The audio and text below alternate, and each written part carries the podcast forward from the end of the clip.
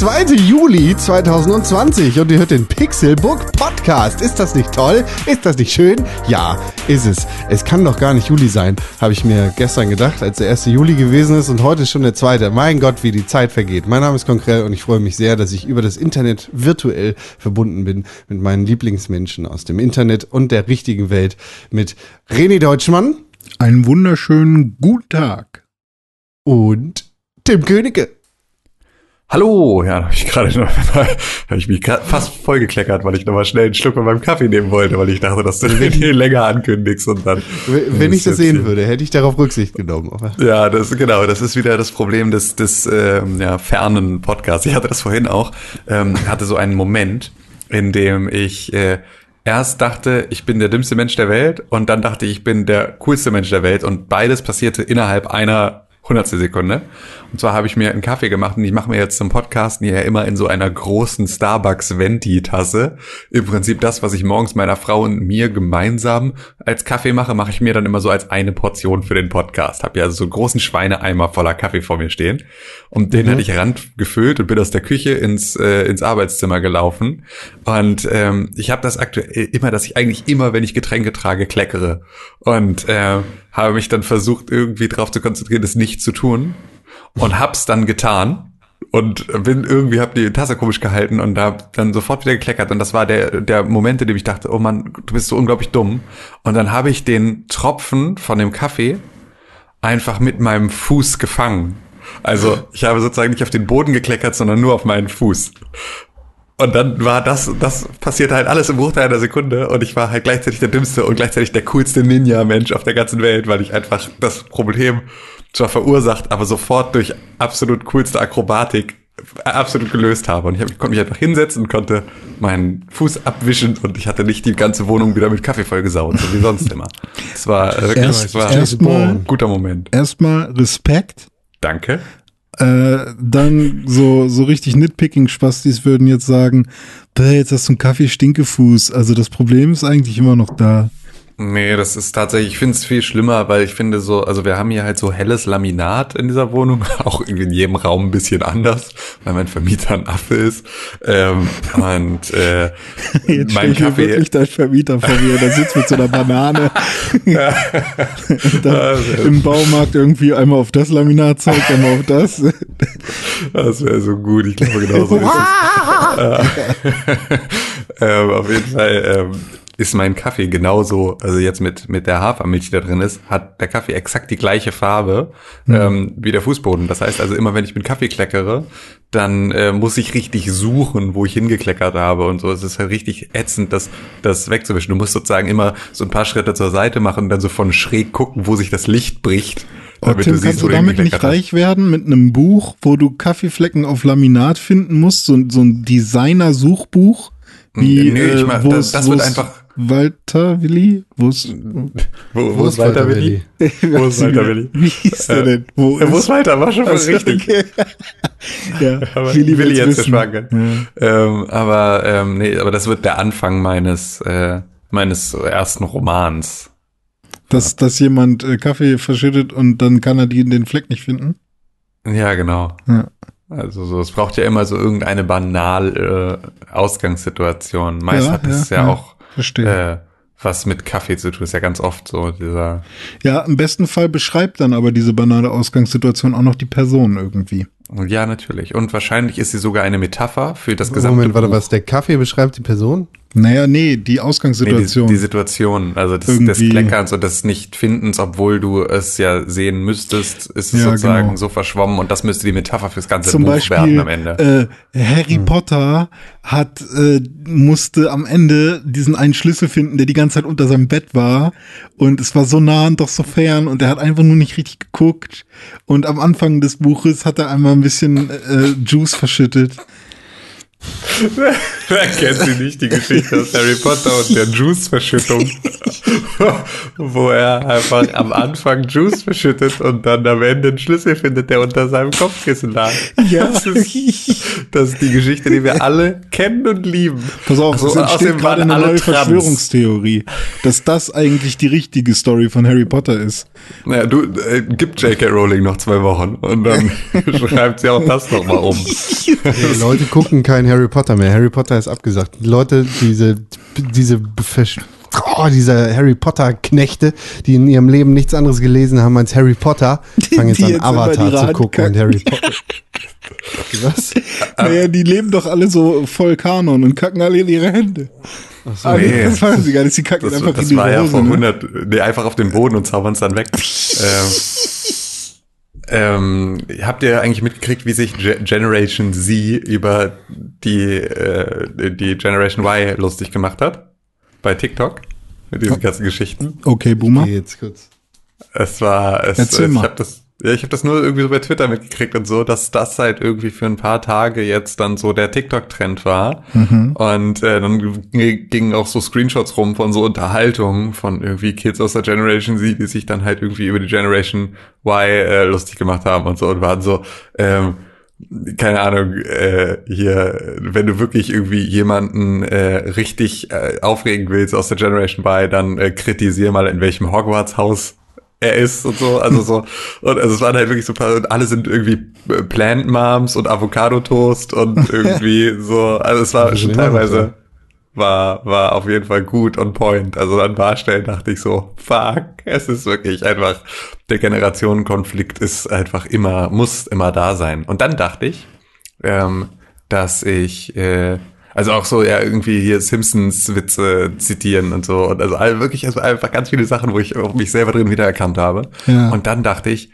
Kacke, ich dachte, ich wäre in irgendeiner Schule. Art und Weise noch ähm, so, dass ich irgendwie Witze machen kann oder irgendwie Anekdoten bringen kann in meinen Vorlesungen, in denen mich die Leute, in denen mich meine Studenten nicht für irgendwie so einen völlig hängengebliebenen alten Sack halten. Und dann ist mir aufgefallen, wie oft ich irgendwelche, weil es halt Uni ist, irgendwelche Hogwarts-Witze gemacht habe. Einfach irgendwie so Leute als Hufflepuffs bezeichnet habe oder so. Und wenn die dann alle denken, oh Gott, er redet wieder über Harry Potter, der alte Mann, dann habe ich damit überhaupt nicht connected, sondern genau Ja, das Wir Gegenteil mussten gemacht. das damals lesen in der zweiten Klasse. genau. Ich finde es einfach extrem Aber bei solchen witzig. Sachen denke denk ich halt auch immer, das wird doch auch immer irgendwie, also so wie jetzt heutzutage ja irgendwie, oder? Also ist es so vielleicht. Ja, na klar, die Was- gibt's ja was auch wie immer. Aber du was? hast halt auch in jeder Gesellschaft immer, also in jeder Generation auch immer einen Philipp Amthor, weißt du? Also es ist so, natürlich gibt's jetzt auch die Kids, die äh, selber irgendwie äh, ihre komplette Wohnung voll mit Pflanzen stehen haben, gerne Avocado-Toast essen und irgendwie äh, sich darüber freuen, dass sie irgendwie äh, bei irgendeinem Online-Test, dass da Gryffindor rauskam und so. Die wird's auch mit Anfang 20 geben, aber das ist natürlich nicht so der Durchschnitt Ja, okay. dieser Generation, der sich auch abgrenzen Ja. will und so. Ja, ich überlege nur, wie ist das mit Star Wars zum Beispiel? Wird das immer sowas sein? Bei Star Wars gab es ja quasi schon für die Gen X, wenn man so Gab schon will. für die Boomer, Alter. Mein Vater war mega, mega Star ja, Wars. stimmt, ja, stimmt, klar. Für die Boomer auch, kommt ja drauf an, wann man geboren ist. Ähm, genau, also auch wenn man, also als Boomer, ich weiß, kann man auch vorher, könnte man auch. So, meine Oma ist ja auch vor den Boomern geboren. Naja, klar, Alter. Ich meine, So. du musst ja, also ich Ähm. meine, 77 oder wann kam Star, äh, ja, irgendwie sowas. So. Krieg, Krieg der Sterne raus? So Ja, ist es doch. Äh, Und ist, äh, ich weiß nur nicht, Früh. also wird irgendwann die Zeit kommen dann, äh, wo, wo es halt wirklich so irrelevant wird und wo die Art zu erzählen so und so langweilig geworden ist oder so, so Haben sie schon geschafft. durchgelutscht ist. Ja, glaube ich auch. Also das halt, ich weiß nicht, das kommt nach der Gen Z, weiß man das schon? Ist da schon, irgendwie gibt's da schon eine Weiß Bezeichnung für? weiß ich auch nicht. Ende.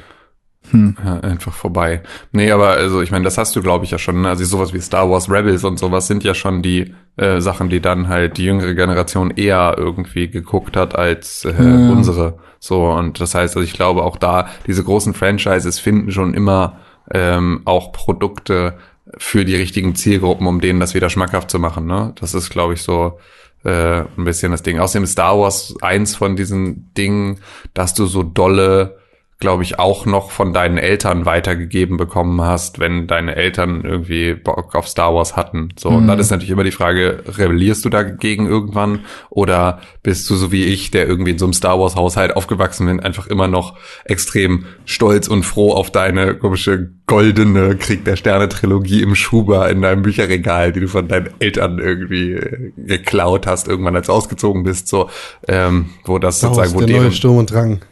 Faszination, genau. Äh, wo, geil eigentlich, Bildungsbürgertum mit wie Star Wars VHS. Ähm, ja, wo du sozusagen, äh, ich, ich habe das beispielsweise ja die Faszination meiner Eltern einfach echt komplett übernommen damals. Ähm, aber es gibt natürlich auch dann die Situationen, in denen du genau dagegen versuchst zu äh, rebellieren. Ich habe aber irgendwie das Gefühl, also irgendwie bin ich ähm, alt. Denke ich positiv über die neuen Generationen, die heranwachsen, weil ich habe mir mal so eine ähm, so einen Vergleich angeschaut zwischen dem, was halt die einzelnen Generationen so als ähm, ja, Ziele oder wie sie leben, in welchem Kontext sie äh, irgendwie groß geworden sind und mit was für einem Verhalten sie dann quasi ähm, ihr Leben verbracht haben. Und irgendwie habe ich das Gefühl, dass es immer ähm, ethischer und äh, äh, weiß ich nicht, immer irgendwie aufeinander aufpassend wird, je, je jünger wir werden, also je jünger die Generation ist. Ähm, also irgendwie war es. gibt jetzt halt einen Grund, gegen etwas zu rebellieren. Ja, also früher, früher war es irgendwie super ideologisch bei den Babyboomern. Dann gab es so Status gemacht. und Luxus, dann gab es irgendwie ganz viel Experience und irgendwie, ich muss ganz viel erleben und sowas. Und jetzt ist es eher so ähm, ethisch handeln. Und eigentlich finde ich ja. die Entwicklung ganz gut. Ja, und auch da verbring mal irgendwie, obwohl die mach's wirklich nicht, aber verbring mal, also wenn, du's, wenn du dich dafür interessierst, verbring mal einen halben Tag in der Juli-Bubble bei äh, Twitter und dann äh, ist auch sofort wieder vorbei mit dieser hm. Wahrnehmung. Ja, okay. Also äh, das war auch wirklich nur das, was ich drüber gelesen habe, so und auch gar nicht mal so sehr das, was ich selber erlebe, weil ich erlebe halt die junge Generation, also die Menschen, die nach mir geboren sind, ganz selten. Also tatsächlich habe ich da ganz wenig Connections zu. Ähm, von daher kann ich das irgendwie, wenn dann nur in irgendwie Social Networks, da was die Eindrücke angeht, irgendwie wahrnehmen. Ja. Aber ich fand zum Beispiel auch, dass diese ganze Avocado-Toast-Nummer, die mit der kann, konnte ich mich gar nicht so identifizieren, sondern das kam auch erst, als ich quasi ein bisschen einen Schritt in, den, in das gesunde Erwachsene-Leben ge ge geführt äh, oder Ja, aber dein hab. Schritt ins gesunde Erwachsene-Leben ist ja genau das, um das es geht. Also das ist ja das, ja. was du gemacht hast, zeitgleich mit anderen Leuten in deinem Alter. Ja, okay. Ähm, das heißt also, diese Entwicklung ist ja genau die, um die es geht. Ähm, du bist ja sozusagen genau Teil dieser Generation, Teil dieser Gesellschaft, die sich dann irgendwie verhält und dass du ähm, dann äh, das Gefühl hast, erwachsen zu werden und daran irgendwie eine Verhaltensänderung anknüpfst. Das ist das, was alle anderen, die zu deiner Generation gehören, ja auch zur gleichen Zeit erleben und ja. dann halt auch mit den gleichen Erfahrungen verknüpfen im Zweifel. Ja. Also spulen wir mal ein bisschen zurück. Ne? Wir haben 9-11 gehabt und ein Krieg gegen den Terror, der aber weitestgehend angenommen war, von dem wir gesagt haben, ja, der ist gut. Mhm. Und jetzt gibt's den Krieg gegen Klima. Und zwar mhm. nicht, nicht von der politischen Elite. Wir sind sozusagen in so einem Vietnam-Flashback aus den äh, 60er, 70er Jahren. Das heißt, jetzt gerade werden so Ereignisse wie diese Jazz-Geschichte oder diese Chop-Geschichte, also die, Capitol Hill Autonomous Zone, die befreite Zone in Anführungszeichen in Seattle, bezeichnet als Summer of Love, so wie Woodstock auch bezeichnet wird. Obwohl uns klar ist, dass Woodstock alles andere als ein Summer of Love gewesen ist, weil es in Woodstock Riots gegeben hat, weil es in Woodstock Vergewaltigungen gegeben hat, genauso wie es das jetzt in Jazz gibt. Also in 20 Jahren denken die Leute wahrscheinlich auch nicht mehr daran, dass in Jazz Vergewaltigungen und Morde passiert sind, sondern es wird als der Summer of Love bezeichnet, der in dieser Black Lives Matter Bewegung da irgendwie das, äh, dieses, dieses krasse Aufbegehren einer jungen Generation gewesen ist. So wie Woodstock halt damals dieses krasse Aufbegehren einer jungen Generation gewesen ist. Hm. Das hatten wir hm. nicht. Nee, wir hatten nichts davon. Wir mussten auch nichts davon haben. ja. Genau. Weil es, was wir hatten, war ein krasser ökonomischer Crash 2008 und der Krieg gegen den Terror, Ja. für den wir alle einstehen können. Und aber an der Stelle würde ich auch irgendwie, also äh, das, also das ist in der Zeit passiert, wo wir irgendwie alle geboren wurden und so. Also ich meine, Gener Generation Z ist ja irgendwie auch, fängt irgendwie bei 94 an, kann das sein? Und, Keine Ahnung. und ähm, keine Ahnung, also als dieser Krieg gegen den Terror war, das sind ja auch nur Sachen, die auf uns gewirkt haben. Also wir konnten da ja auch nicht äh, jetzt mitbestimmen, sagen wir mal. Und Ja, ab aber da waren wir natürlich ja- gerade gerade irgendwie so 10, 11, in dem, also Ja, wo du das genau, auch wirklich richtig. mitkriegst und, auch 9/11 dann in der und Schule so, ne, einordnest das wirkt, und Das so. wirkt ganz doll auf dich so. Genau, eben. Und jetzt Also sind wir an so- dem Punkt, wo wir halt irgendwie auf Basis dieser Erfahrungen und auf dem, was da alles so passiert ist, irgendwie Entscheidungen treffen können. Ja. Ja. Wow, schon Und- ein har- harter Einstieg, Ki- Leute. Kinder heute sind heute viel, viel krasser vernetzt, als wir das jemals damals waren. Ja. So. Ja, wieso? Das, das war schon, Ethernet-Kabel habe ich im Wäschekorb habe ich das ich das zur LAN-Party. Ich war so gut vernetzt wie niemand. Ja, ja, du, du warst einer der wenigen, aber äh, das hatte ja nicht jeder. So, Die, das die war schon Spinne in meinem dass, Haus war besser vernetzt. dass der Angriff irgendwie in Afghanistan, äh, dass der im Live-Fernsehen gezeigt worden ist. Ja. Und äh, grüne, grüne Nachtbilder auf N24 Ja. und NTV gelaufen sind, Tag und Nacht. Äh, und jetzt kannst du dir das halt mit zwei Mausklicks irgendwie alles geben. ja, das stimmt. Das ist doch nochmal ein bisschen was anderes. Und deshalb ist irgendwie alles viel näher und das fühlt sich dann auch für junge Menschen irgendwie krasser an. Ja, man gut es da ist ja aber irgendwie, also für mein quasi persönliches Ziel, äh, dass die Menschen sich als quasi Menschen verstehen, die auf einem gemeinsamen, also ne, dass man wirklich globalisiert denkt oder nicht nur in, in seinen, also dass man die Scheuklappen so ein bisschen verliert, ähm, solange es gesund für einen ist, ähm, finde ich das ja aber ganz geil. Also ich finde es eigentlich gut, dass man auch an seine Mitmenschen denkt und dass man sehr nah an allen Problemen sein kann, wenn man denn will. Ich glaube, das ist aber auch alles ein bisschen eine, eine Geschichte, die jetzt auch die Generation sie da sehr ähm, in einem positiven Licht darstellen lässt, indem sie, glaube ich, nicht geschlossen sich verhält. Also Hm. Ja, es passieren auch ganz viele schlimme Dinge, die, also, ne, also das hat alles auch sehr viel ähm, negative, vor allem Verhaltensveränderungen, glaube ich, mit sich gezogen. Wie sich Menschen verhalten, aber ja, weiß nicht, generell, wenn man damit gesund umgeht, dann ist, glaube ich, äh, ist, sind die Möglichkeiten, glaube ich, ganz geil. ja, Die schauen wir hat mal. alles Vor- und Nachteile. So, Ja. Das muss man sich halt so vor Augen führen. Wie heißes Wasser. Man kann damit leckere Suppe kochen oder sich dran verbrennen. Das hast du schön Mhm. gesagt. Ja. Das war auch Ach mein so, nee, Gedanke. gar nicht schön, sondern dumm. Aber ja. Mhm. Wie geht's schön. euch denn? Ja, Ja. müd. Vor allem. Nee, bei mir, das weiß ich gar nicht, es war irgendwas los. Nee, ich war, ich war, ja doch, ich war im, im äh, Ferienhaus. Ich habe einen weiteren Raum, äh, ich habe einen weiteren Boden abgeschliffen. Und diesmal nicht mit einem Schwingen, sondern mit einem Bandschleifer. Und es hat Nice. drei Stunden gedauert statt zwei Tage. Und äh, das war äußerst geil. Er ist zwar jetzt auch extrem uneben. Das heißt, ich muss da noch mal mit dem Schwingschleifer jetzt feinschleifen vor allem die Ecken machen und so, aber es war ähm, extrem erfolgreich. So erfolgreich, dass ich jetzt äh, sehr guter Dinge dann auch für das letzte große Zimmer im oberen Stockwerk bin, ähm, dass man das dann auch wirklich dieses Jahr alles noch schön machen kann da oben. Das wird, glaube ich, ganz geil. Cool. Das war, das war, glaube ich, das Einzige, was ich so großartig erlebt habe. Ansonsten, nö, es sind Semesterferien. Ich habe irgendwie mit den Studenten gerade nichts um, um Hände. So wirklich. Ansonsten, weiß ich nicht. Nee, passiert irgendwie nichts. Macht kaum was. Aber ist ja auch gut so. Muss man ja auch nicht immer. Keine FOMO mehr. Auch richtig geil. Das habe ich irgendwie, stelle ich jetzt immer mehr fest, dass ich überhaupt kein, also dass das auch eine Sache ist, bei der ich hoffe, dass sie nicht wiederkommt. Weil ich überhaupt keinen Bock habe, das Gefühl zu haben, ich würde was verpassen da draußen, weil gerade habe ich das nicht. Und äh, äh, das ist ein, das war ein Gefühl, bei dem ich jetzt sozusagen in der Rückschau feststelle, dass das nie ein gutes war. Hm.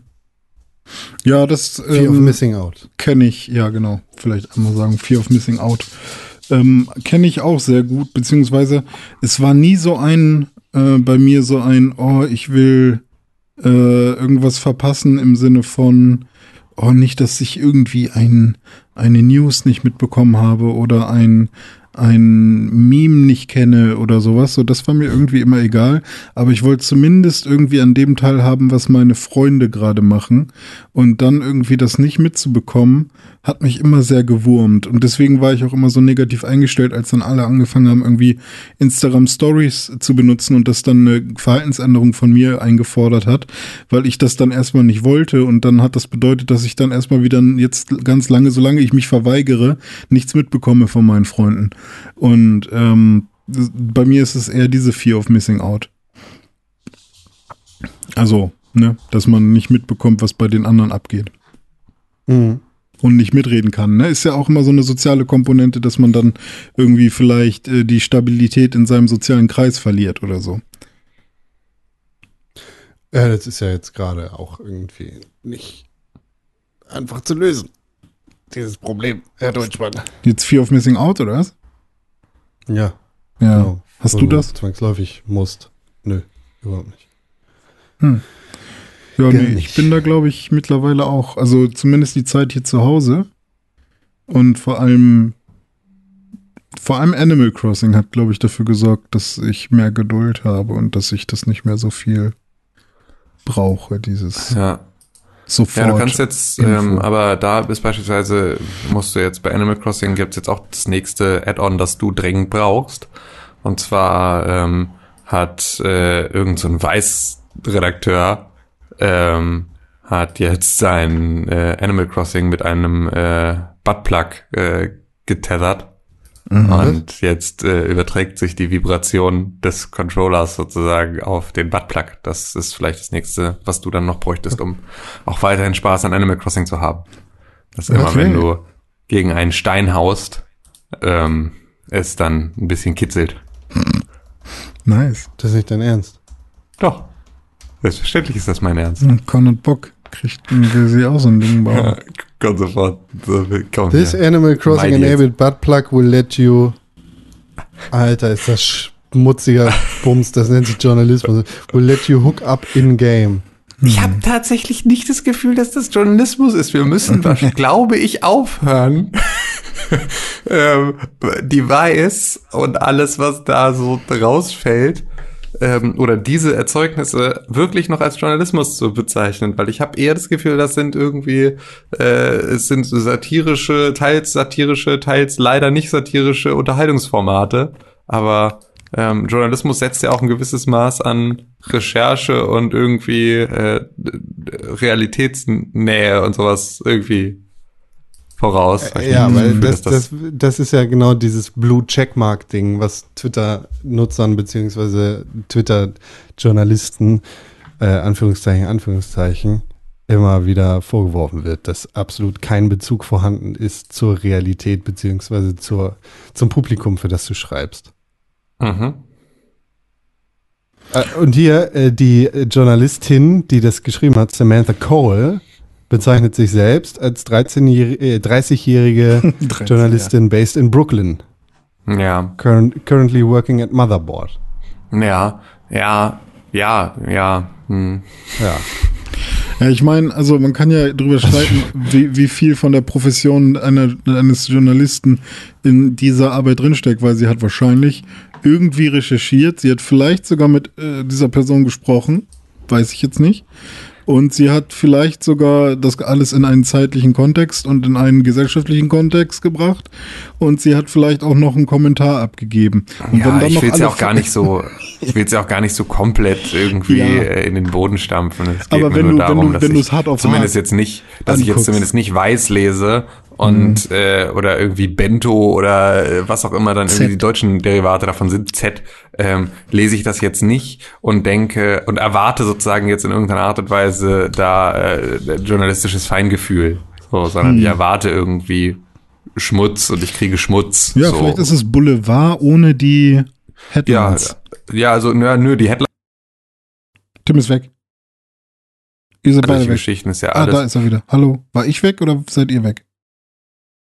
Ähm, Boulevard mit weniger ähm, äh, Hetze gegeneinander, also es ist weniger aufwiegelnd ähm, gegeneinander, es ist mehr halt irgendwie so äh, Softporn Ah ja. irgendwie. verstehe. Eher so, weißt du? Also das ist so mein Eindruck, dass es eher irgendwie immer um äh, so eine Ver Ver Verschiebung von irgendwie äh, was darf man denn noch sagen, hahaha, irgendwie Tabubrüchen ist Mhm. und nicht so sehr ähm, ein, guck mal, die Armen, die sind scheiße, weil sie arm sind, so wie irgendwie deutsche Boulevardpresse das irgendwie macht. Hm. Der arme Tönnies. Zum Beispiel, genau. Der arme, oh, der ist unser Heiland. Ja. Ähm, ich hab. Äh, Schweinepriester. ich hab, ähm, am. Stimmt. Das ist äh, ziemlich gut. Vielleicht stand er dann wirklich jeden Tag vor seinen 30.000 Schweinen und hat denen irgendwas gepredigt. Geht Ja. ins Licht.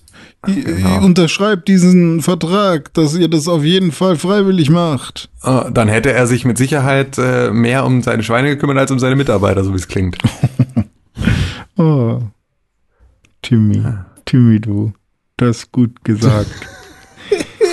Aber der ist jetzt auch beim Schalke rausgeworfen, ne? Ist er? Schalke. Ja, habe ich gelesen. So, ja gut, da hat, da hat der Rassismus-Skandal nicht gereicht, ne? Das ist dann so, das ist halt auch Was wieder. war da nochmal? Nö, hat er doch irgendwie auch wieder irgendwie, keine Ahnung, weiß nicht, was rassistisches. Gereicht, dass er sich äh, da zurückziehen muss, sondern er musste sich sozusagen nur ähm, entschuldigen und wurde dann irgendwie für drei Monate freigestellt oder sowas und dann war er wieder zurück. Und ähm, ja. Entschuldigung, ich muss einmal kurz unterbrechen. Ich habe die ganze Zeit Abbrüche und ich glaube, das liegt an mir. Äh, weil beide Bei mir ist Ding gerade abgebrochen. Ach echt? Ja. Ah, okay. Dann liegt es vielleicht doch nicht an mir. Okay. Ich sag da War- gerade, ich sag da nichts dazu. Kann ich irgendwas anderes machen? Nee, also das hört sich halt, äh, weiß ich nicht, das ist halt echt so komplett weg kurz und dann, Also äh, halt, als hättest du das Kabel gezogen. ja. Ja, Hm. soll ich mal irgendwie über WLAN rein statt Ethernet? Ich würde immer das andere considern. Ich, äh, also ich finde es auch gar nicht so super schlimm, weil es halt immer nur ganz kurz ist. Ähm, ich will halt nur umgehen, dass es an mir liegt. Und ähm, aber wenn das, wenn Con das auch hört, dann ähm, ja, ich nehme ja hier lokal auf, also ja, ja. Ja, Genau, Oh, deshalb sage ich auch nichts dazu. ja, stimmt. Vielleicht, vielleicht machen wir einfach weiter, weil das sind halt immer nur so drei, vier Sekunden maximal. Ja, okay. okay. einfach weiter. Tönnies haben wir jetzt. Con, Nee, nicht einfach Mach du weiter. mal. Wir machen jetzt eine Pause und fangen von vorne an bei Okay. Tönnies. ganz Das waren vorne. vier Sekunden. Der ist jetzt auch äh, hier beim Schalke nicht mehr, habe ich gelesen. Dieser Ja, Tönnies. siehst du? Da kannst du nämlich irgendwie rassistisch sein. Das ist völlig in Ordnung. Ähm, Was war da nochmal du- gewesen?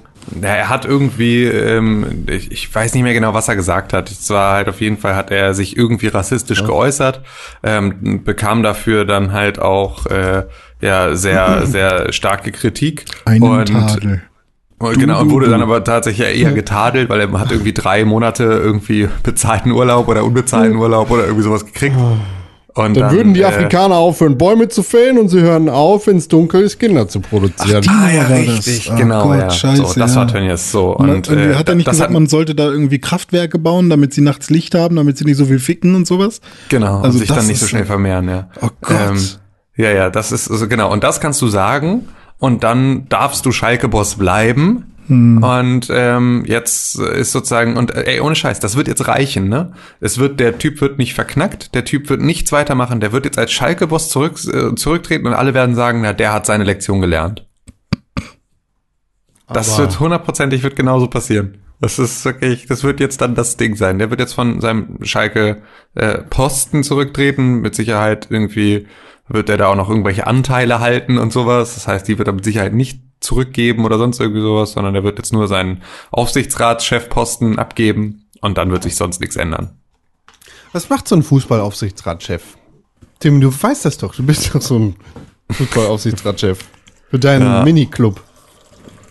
ich weiß es tatsächlich nicht, aber ähm, es ist halt, also das, was ich so aus, also ich kenne es ja immer nur aus VfL Wolfsburg Sicht.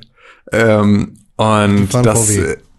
Genau, und das war natürlich immer schwierig, weil da war damals äh, hier vor allem natürlich irgendwie Martin Winterkorn als ähm, als äh, äh, Geschäftsführer oder als, als o o Ober Oberboss von von VW auch irgendwie im Aufsichtsrat von ähm, vom VfL Wolfsburg und so ist es auch immer noch. Es sind immer noch sehr viele irgendwie von VW da mit drin. Also so beispielsweise Bernd Osterloh, das ist so der Chef von der vom äh, vom Betriebsrat Obermufti, der irgendwie äh, von vom und halt auch so hier Purge und so, der komische Vize-CEO äh, von, ähm, von VW und so, die sind da alle irgendwie mit drin. Ähm, und äh, bei Martin Winterkorn war es damals so, dass der sich beispielsweise auch aktiv ins äh, ins äh, Geschäft eingemischt hat. Das heißt also, der hat sozusagen irgendwie, äh, war selber so Fußballfan, dass der sich auch so Spieler gewünscht hat und dass du dann auch immer wusstest, wenn irgendwie so aus den Führungskreisen bei VW das so durchsickerte, äh, Martin Winterkorn möchte als nächstes wünscht sich den und den Spieler, dann konntest du eigentlich immer relativ sicher davon ausgehen, dass der ein paar Monate später dann auch für den VfL Wolfsburg spielt, weil Winterkorn dann auch immer noch mal extra Kohle locker gemacht hat, um diese Leute dann irgendwie einzukaufen für äh, für den den Verein. Und ich glaube, das ist so, ich glaube, da sind die die Möglichkeiten zur Beteiligung am aktiven Sportgeschäft sind, glaube ich, da nicht schlecht, weil du halt ähm, einfach, ja, so als Aufsichtsratschef, glaube ich, auch irgendwie in der Regel relativ großes Mitspracherecht hast für alle wirtschaftlichen äh, Entscheidungen des Vereins. Und so ein Verein ist ja am Ende nichts anderes als ein Unternehmen. Also es ist ja jetzt nicht irgendwie, da ist ja nicht viel, was da äh, gerade bei so Profifußball erster Liga von abweicht. ist ja alles nur äh, Geldmaschinerie. So, da ist ja der Sport nur sozusagen irgendwie Teil des Ganzen ähm, an irgendeiner Stelle, aber es geht ja in erster Linie um, ich, um Geld verdienen. Ich finde ja Quereinstieg gut, ne? Leute sollen auf jeden Fall die Möglichkeit haben, in ein Feld einzusteigen, aus dem sie vielleicht nicht kommen. Aber mhm. so ein verfickter Schweinebauer, was jetzt überhaupt nicht böse gemeint ist gegen alle Schweinebauern, die uns hören, aber so ein Fleischproduzent, hat da nichts mit Fußball am Hut. Überlass ja. den Scheiß doch den Fachleuten. Es ist ja wie wenn, wenn ich jetzt hier irgendwie bei, äh, bei der Müllreinigung, äh, hier, nee, bei, bei der Stadtreinigung ankomme und sage, so, ich bin jetzt euer Chef, ich habe keine Ahnung von Müll, ich weiß nicht, wie ihr euer Business äh, so, so handelt, aber äh, wir sparen jetzt einfach mal alles ein und dann kaufen wir hier einen Ronaldo. Und übrigens, in Afrika haben sie keine. In äh, Afrika gibt's keinen Strom, da können wir auch mal, dann können die weniger hier pimper. Ne? Genau. Ja, aber ich so finde die Idee einer Müllreinigung eigentlich ganz geil, Con. Wäre das nicht was? Die Müllreinigung, ja, die wäscht dann den Müll. Ja, genau. Und dann kriegst du ihn zurück, frisch ja, gewaschen und gefüllt. so wie bei so einem Anzug, so gibst du dein. Ah, Herr Deutschmann, wir hatten uns hier vor zwei Wochen so eine Plastikflasche abgegeben. Die ist jetzt wieder hier. Äh, Pico, ne? stell dir mal vor, Koller Pico Bello. Stell dir vor, einfach, du kriegst, du machst das gar nicht aktiv oder sonst irgendwie sowas, sondern einfach nur, statt dass dein Müll abgeholt wird, kommen die einfach zwei Wochen später wieder mit deinem frisch gewaschenen Müll und stellen ihn dir wieder vor die Tür und sind so hier. Zurück. Also wie, wie zurück? Na zurück. Hier ist jetzt hier, hier ist jetzt hier Müll. Ja, aber den habe ich doch. Ja, aber den haben wir jetzt gewaschen. Ja, aber warum denn? Naja, weil das ist jetzt, wir sind die, wir sind die Müllreinigung. Das ist die Vorgabe hier vom ja, Dr. Krell, der genau. ist jetzt hier unser neuer Geschäftsführer. Ja, unser neuer Aufsichtsratschef hat gesagt, wir sollen jetzt hier den Müll waschen. Ich hab jetzt, jetzt ja, ja, der Ronaldo, der macht das richtig gut. Ja. Der Fußball ja. ist vorbei, aber einer unserer besten Zeit ist Müll in ein Wasserbad. Dann wird äh, alles ausgesiebt. Aufgetreten. Dann kommen unsere Mitarbeiter und nehmen mit der Zahnbürste den Müll. Und auch Eierpappen, ganz egal, werden so rausgeholt und mit der Zahnbürste bearbeitet. Ja. Und ja, am Ende kriegst du dann deinen dein Müll zurück. Perfekt. Mhm. Dann wie, wie in einer Autowaschanlage dann noch so ein Riesenföhn, wo alles wieder trocken gemacht wird. Das ist doch cool. Wir haben echt die besten Ideen. Und das, das in Hogwarts. Müllreinigung in Hogwarts. Ja. Warzenschweiniges Hogwarts. Warum denke ich denn, dass die sich in die Hand kacken? Das ist, äh, statt Zaubersprüchen werfen sie damit. Aber es gab doch mal diesen, Kedavra. gab's nicht mal diesen Dude, was war, war das ein Meme oder so, der sich in die Hand Snape. gekackt hat? Und. Nee, es dann gab die wirklich Kacke Menschen, in die, die- sich in die die Badewanne. und die Kacke geworfen haben. Ja, in die Badewanne geworfen auch, ne? Oder so, weiß ich nicht, wie das war. Con war das, Von dem ich. Fall ist mir jetzt nichts bekannt. Na doch, wir haben irgendwann mal irgendwas geredet über jemanden, der in der Dusche sich selber in die Hand kackt und das dann von der Dusche aus ins Klo geworfen Ah, so hat. rum, ja, so rum war das. Ich weiß auch nicht mehr, in welchem Kontext Achso, das war die Frage, ob wir unter der Dusche kacken, ne? Ja, äh, Oder also, ob das okay ist. ich war immer noch absolut. Und dann drückst du das so mit dem C in dieses Absiebloch. Ja. da, ich, jetzt Das kommt mir das wieder. gesagt. Das war dein, das war doch das, was du, René. Ich Das habe ich noch genauso im Kopf. Mit Du stehst in der Dusche und kackst und dann Tatjana, drückst kannst du das mit dem C da rein. bestätigen? ich glaube das nicht. Ich glaube das nicht. Ich weiß, dass Ähm, ich das war. Aber, ja. mit dem C. Kommt drauf an, vielleicht hast du ja auch irgendwie, immer wenn ich Suppe esse, oh Gott, ich, Ein bisschen was Hey, bleibt komm, noch zwischen dem kleinen C stopp. und dem anderen. Stopp. an dieser Stelle ist vorbei. Du, du. Ja, einfach sofort Pausenmusik einspielen an der Stelle, wo wir gerade Boah, eine geredet Sache haben. habe ich doch. Kannst Nein. du so wie diese Katjes-Dinger zwischen die Zähne Du packen? bist so geil, weil du wirklich einfach, du willst das selber nicht hören, außer du hast noch einen Witz, den du extrem witzig findest. Dann ist auch das Außerdem- außerdem hab ich das doch Gesprächsverbot für alle anderen gesagt. wieder aufgehoben. ja, richtig. Man muss hier auch Das habe ich doch gerade gesagt. Regeln machen. Nochmal, Con? Das habe ich doch gerade gesagt. Was denn? Das mit den Zehen. Mit Katjes? Ja, nicht mit Katjes, aber Ja, siehst du, Katjes war aber der. du hast einfach nur meinen, meinen schlechten Joke schlechter recycelt. Du hast den Ja. Müll gewaschen. ja, siehst du. Und so fängt die. Story an mit einer guten, äh, mit einer guten Einleitung, die dann als Metapher für, den, für das gesamte Buch funktioniert. Weißt Okay, du? was, was ist denn die Metapher hier? Ist das eine Metapher für Indien und China oder? Nee, also am Anfang äh, war. Ach Gott, scheiße. Das wäre die Überleitung gewesen, denn Indien und China geht in die nächste Runde. Indien hat einige Apps verboten, die aus China kommen. Unter anderem eine der größten Apps, die wir alle kennen, TikTok. Ach so, ich dachte PUBG. Nee. Okay. Nee, aber TikTok. Ja. TikTok ist jetzt in Indien nicht mehr zum Downloaden, zum Down zum Loaden. Wegen Ja. Daten oder warum? Nur das Internet freut sich, ne, weil es Oder wegen Krieg. ist. Und Indien sagt, äh, das ist äh, die vermeintliche Motivation. Hm. Wegen äh, der Grenzkonflikte zwischen Indien und China, die immer weiter eskalieren. Und, Ich habe einen, ähm, Lieblings-, einen neuen Lieblingschannel bei YouTube, der heißt äh, irgendwie German TikToks oder so oder cringy German TikToks und Deutsche sind halt echt sehr, sehr lustig, wenn, also sehr schlecht, sehr nicht lustig, wenn sie TikTok machen und das gucke ich mir dann ganz gerne mal an. Kann ich empfehlen. Habt ihr gesehen, dass die Tochter von Kellyanne Conway, die äh, Dingsberaterin von Donald Trump, jetzt äh, auf TikTok ist und sich quasi als linksextreme Antifa-Terroristin geoutet hat? Nee, Mhm. witzig. Also der, der Ehemann von Kellyanne Conway ist ja sowieso Ja, auch stimmt. gegen ja. alles von Trump und die Tochter schlägt wohl in die gleiche Kerbe. Hm. Vielleicht ist Kellyanne Conway auch geheim kein Freund. Ja, vielleicht ist äh, ja aber Donald Trump auch nur ein Agent Russlands. Erlebt TikTok gerade noch mal so eine Akzeptanzwelle? Weil ich habe das Gefühl, dass jetzt gerade noch mal Leute das besonders häufig installieren. In meinem, ja. Ja, weil jetzt. Instagram diese Funktion mit drauf gepackt hat. stimmt. Einmal das. Wie heißt die? Reels, ne? Bei Instagram. Aber ich finde die gar nicht. Wo, wo kann man die machen? Also, wo sehe ich das, was andere damit Ich gemacht check haben? das alles auch nicht. In deinen Stories. Weil Wenn du an sich Story ist machst, das, kannst du auswählen zwischen Story, Live und Reels. Hm. Weil, also, ähm, also, ich will nicht in dieser Haltung sein, ist ja doof, weil das habe ich bisher immer gemacht. Äh, beziehungsweise auch nicht in dieser Haltung, ähm, ist nicht doof, aber ist nichts für mich oder so, weil, äh, keine Ahnung. Was ich bei TikTok immer noch nicht check, ist ähm, einmal, also ich habe da wirklich keinen Content gefunden bisher, der für mich interessant ist. Was genau ist der USP davon, dass man halt mehr Funktionen hat, wie zum Beispiel andere Filter und man krassere Stories basteln kann als bei Insta?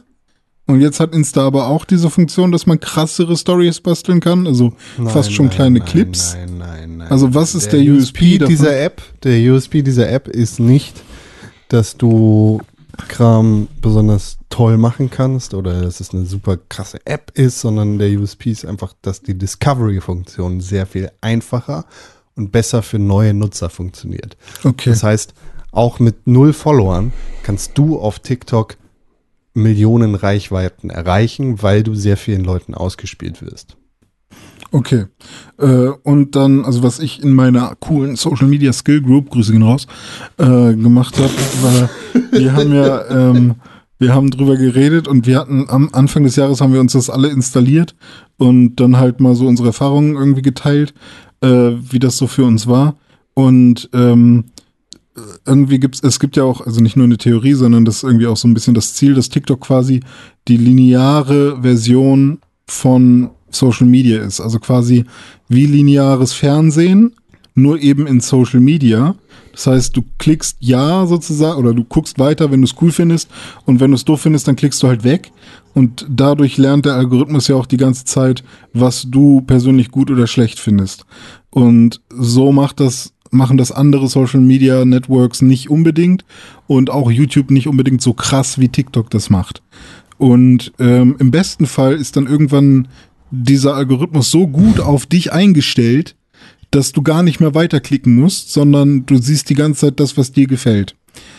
Was ich zum Beispiel für ein Problem noch immer habe, ist, dass wenn ich zum Beispiel das Thema Gaming bei TikTok abonnieren will, kann ich nur Gaming und Cosplay abonnieren.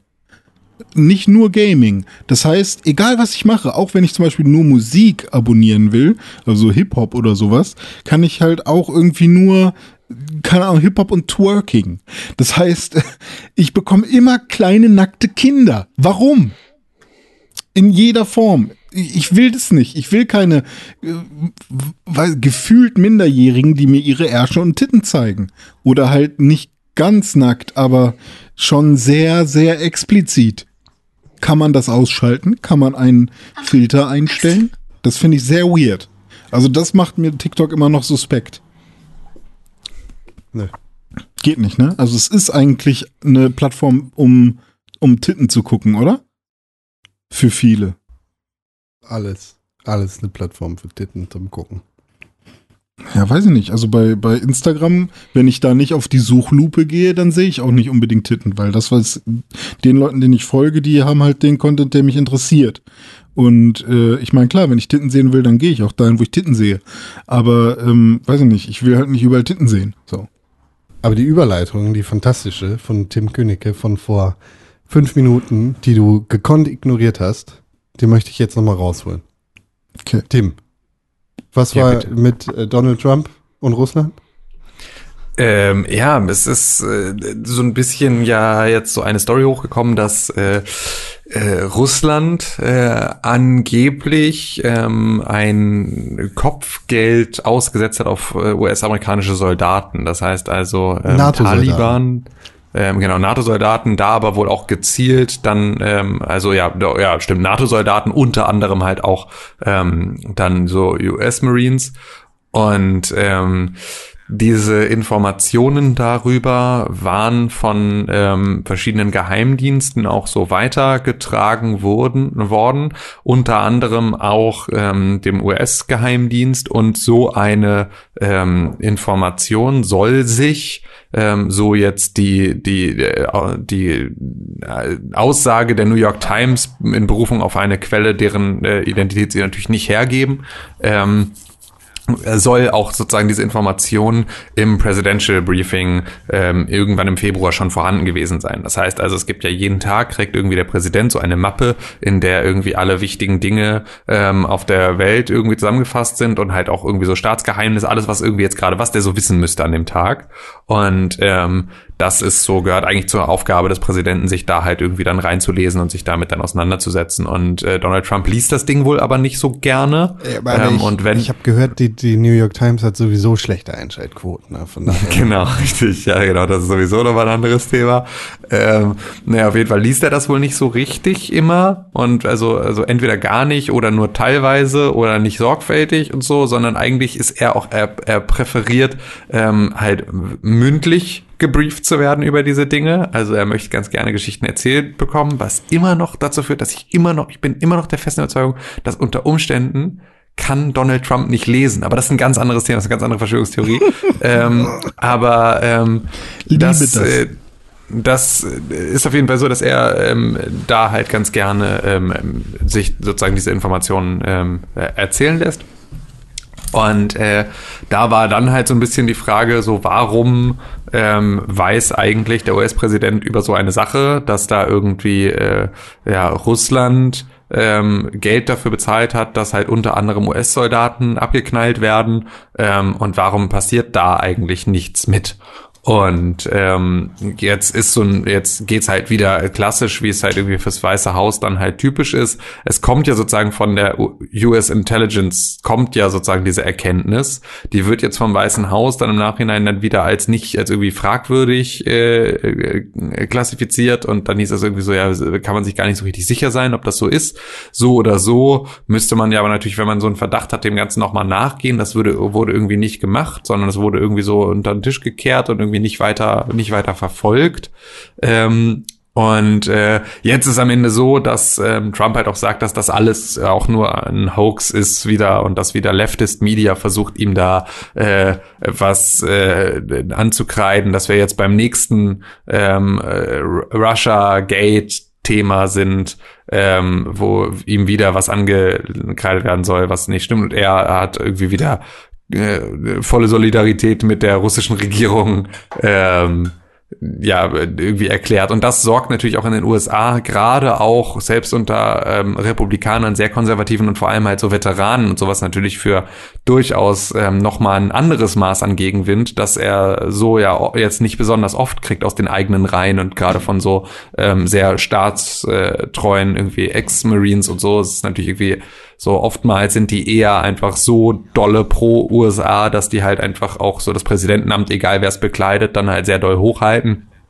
Und das äh, scheint da gerade auch stellenweise ein bisschen zu bröckeln, weil die halt sagen so, nee, wenn hier Kopfgeld auf irgendwie uns und als Soldaten ausgesetzt wird und unser Präsident tut so, als gäbe es das nicht und geht dem Thema nicht nach, dann ist das auch nicht unser ähm, äh, Commander in Chief und so ist ein bisschen ja die Situation halt da. Vom Militär halten, was du willst, ne? Kannst du ja sagen, ja. irgendwie finde ich doof. Aber am Ende des Tages werden halt Leute aus deinem Land dafür bezahlt, dass sie sich in die Schusslinie stellen zwischen ja. die zwischen die Kugeln von den Bösen und deinen eigenen Leuten. Und wenn du dann nicht wenigstens sagst, okay, die haben, die haben unseren vollen Support und wenn wir hören, dass irgendjemand Scheiße baut mit denen, dann gibt's richtig Ärger. Ja. Dann bist du Oder halt wir gehen zumindest der, Hurensohn. der, der Frage nach. So, also, so. Das, was du halt nicht tun solltest, ist so tun, als gäbe es das Problem nicht. Echt?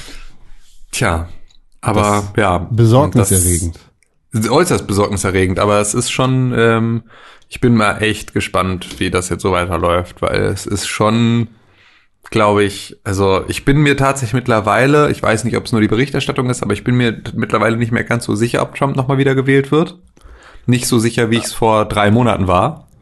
Ähm, zumindest. Also ich glaube immer noch, dass er irgendwie wiedergewählt wird, aber ich bin mir nicht mehr so sicher wie vor drei Monaten, weil ihm auch also, diese ganze Corona-Pandemie-Geschichte auch echt krass auf die Füße fällt jetzt gerade und so. Und äh, ja, das halt einfach. Corona also, ist ein harter glaub, Schlag. Mhm. Und es ist, es ist nicht nur deine, also es ist nicht nur deine Wahrnehmung, weil die, ja. Äh, die Umfragen aus Amerika, die halt von, von allen Nachrichtenmedien gemacht werden, ja. die sehen Joe Biden klar vorne. Das heißt natürlich ja. noch nichts für die Wahl im November. Genau. Aber Hillary Clinton war ja auch teilweise klar vorne nicht so klar wie Joe Biden jetzt tatsächlich, ja, okay. aber äh, also Joe Biden hat über neun Prozentpunkte vor Trump in den Umfragen. Ja, okay. Was, was schon krass ist. Ja. Also das. Äh, 538 ist da eine sehr gute Quelle für genau solche Sachen und die sind halt sehr data-driven. Das ist äh, data-driven Journalism und äh, die äh, haben sich jetzt auch immer wieder damit beschäftigt, wie aussagekräftig ist das? Und deren Aussage ist halt auch, okay, wir, wir, können, wir leben in einer Zeit, in der wir definitiv nicht sagen können, dass das eine, eine klare Tendenz für die Novemberwahl sein wird, aber es ist schon, es ist in der Vergangenheit schon sehr, sehr selten vorgekommen, dass ein Präsidentschaftskandidat neun Prozentpunkte Vorsprung hat. Und das hat in der Vergangenheit auch immer dazu geführt, dass, dass der entsprechende Kandidat, wenn er nicht enormen Schnitzer gebracht hat, ähm, dann gewählt worden ist. Ja, ich finde es halt krass, weil gerade, also weil es fühlt sich gerade ein bisschen so an, ähm, als wäre, ähm, also äh, äh, wir leben ja im postfaktischen Zeitalter. Ne? Es geht ja sozusagen nicht mehr wirklich um, um Fakten und das ist so, also wir, ganz viel und wir merken es ja jetzt nicht nur, sehen es ja nicht nur in den USA, sondern wir merken es ja auch selber irgendwie in Deutschland. Es ist so ein, ähm, es gibt hier Leute, die irgendwie auf Hygienedemos in Deutschland gehen mit T-Shirts. Äh, liest du noch Nachrichten oder hast du recherchiert und so, also so, ähm, wo so darum, also es gibt ja tatsächlich diese ganzen Aluhüte, die der Meinung sind, weil sie Sachen gegoogelt und YouTube-Video geguckt haben, haben sie jetzt recherchiert und deswegen wissen sie es besser als Wissenschaft und irgendwie Journalismus gemeinsam. Ähm, so, also die gibt's ja einfach. Die Leute, die einfach auch so krass von sich selbst überzeugt sind, dass sie der festen Überzeugung sind, dass sie mit ihrem geringen Verstand in der Lage sind, komplexe Sinnzusammenhänge irgendwie ganz schnell zu erklären und dafür dann irgendwie ähm, eine Meinung sich äh, daraus zu bilden und so. Ähm, und das ist die ganze Zeit natürlich immer extrem schwierig, da irgendwie was gegen diese Entwicklung zu machen, weil du ja nicht alles halt eins zu eins so beweisen kannst, ohne dass irgendjemand in der Lage wäre, die Beweismittel anzuzweifeln. Deswegen ist es ganz schwierig, damit umzugehen. Aber wenn du sowas wie in den USA dann hast, dass ein Trump sagt, die Corona-Pandemie ist irgendwie durchgestanden und wir machen jetzt die Wirtschaft wieder auf, und dann krepieren aber jede, jede, also dann krepieren Leute vor deinen Augen, Familienmitglieder von dir an so einer Sache, weil sie sich in einem Restaurant, das wieder auf war, angesteckt haben. Dann ist das halt so eine unumstößliche Erfahrung, die du durch irgendwie, äh, keine Ahnung, irgendwelche YouTube äh, nicht irgendwie ausgeglichen kriegst, so, sondern da hält irgendwie die Realität dann auf eine sehr gnadenlose und schlimme Art und Weise Einzug, die dann am Ende dazu führt, dass ähm, man da vielleicht irgendwie eben nicht mehr so richtig dolle drüber diskutiert über die eine oder andere Sache, die auch vorher nie diskutiert wurde, die jetzt nur in den letzten Jahren diskutiert wurde, weil wir ähm, krasse Langeweile haben und alle irgendwie nix, äh, nix, nix zu tun haben. Mhm. War, Kennt war, ihr den äh, Dunning-Kruger-Effekt? Ja. Okay, weil ähm, ich Aber du musst ihn auf jeden Fall erklären. Ja, ja, genau, so. weil ähm, ich glaube, auf, also der sorgt schon dafür, äh, also oder der ist eine gute, ein guter Indikator dafür, weshalb äh, Verschwörungstheorien und weshalb halt generell ähm, ja, Populismus gut funktioniert. Der Dunning-Kruger-Effekt äh, basiert auf einem Experiment von ähm, Herr Professor Dunning und Professor Kruger, ähm, die mit ganz vielen Menschen ähm, Tests durchgeführt haben. Und zwar waren das so eine Art, ich will jetzt nicht sagen IQ-Tests, aber sie haben halt einfach vielen Menschen Aufgaben gestellt. Und diese Menschen waren ähm, alle unterschiedlich intelligent. Und ähm, am Ende je, eines jeden Tests mussten sich die einzelnen Menschen dann einschätzen. Hey, was glauben Sie denn, wie Sie abgeschnitten haben? Und dabei ist dann herausgekommen, dass die Menschen, die besonders schlecht abgeschnitten haben, sich sehr gut einschätzen. Und die Leute, die besonders oder die so im Durchschnitt waren oder halt einigermaßen gut, die haben sich relativ häufig unterschätzt. Und die Leute, die halt wirklich Experten waren und alles richtig hatten, die haben auch relativ genau gesagt, ja, okay, äh, ich glaube, ich habe alles richtig. Und die waren dann halt auch ziemlich genau auf, auf der Linie so.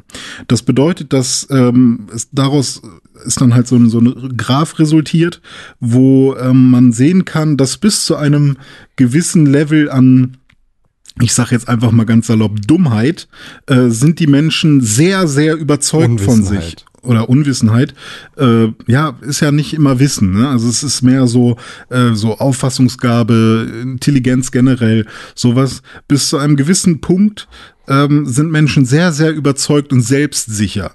Und erst wenn sie erkannt haben, ähm, was sie eigentlich nicht alles wissen und was eigentlich noch alles vor ihnen liegt, werden sie mit der Zeit ähm, weniger selbstbewusst. Und das ist dann wie so ein Bauch. Also erstmal steigt so diese Kurve so richtig krass an, werden super selbstbewusst und dann kommt so ein krasser Drop, dass die Menschen erstmal, je intelligenter sie werden sozusagen und je besser sie in solchen Tests da abgeschlossen haben, äh, abgeschnitten haben, ähm, desto weniger selbstbewusst sind sie dann mit ihren Ergebnissen und desto eher neigen sie dazu, sich zu unterschätzen.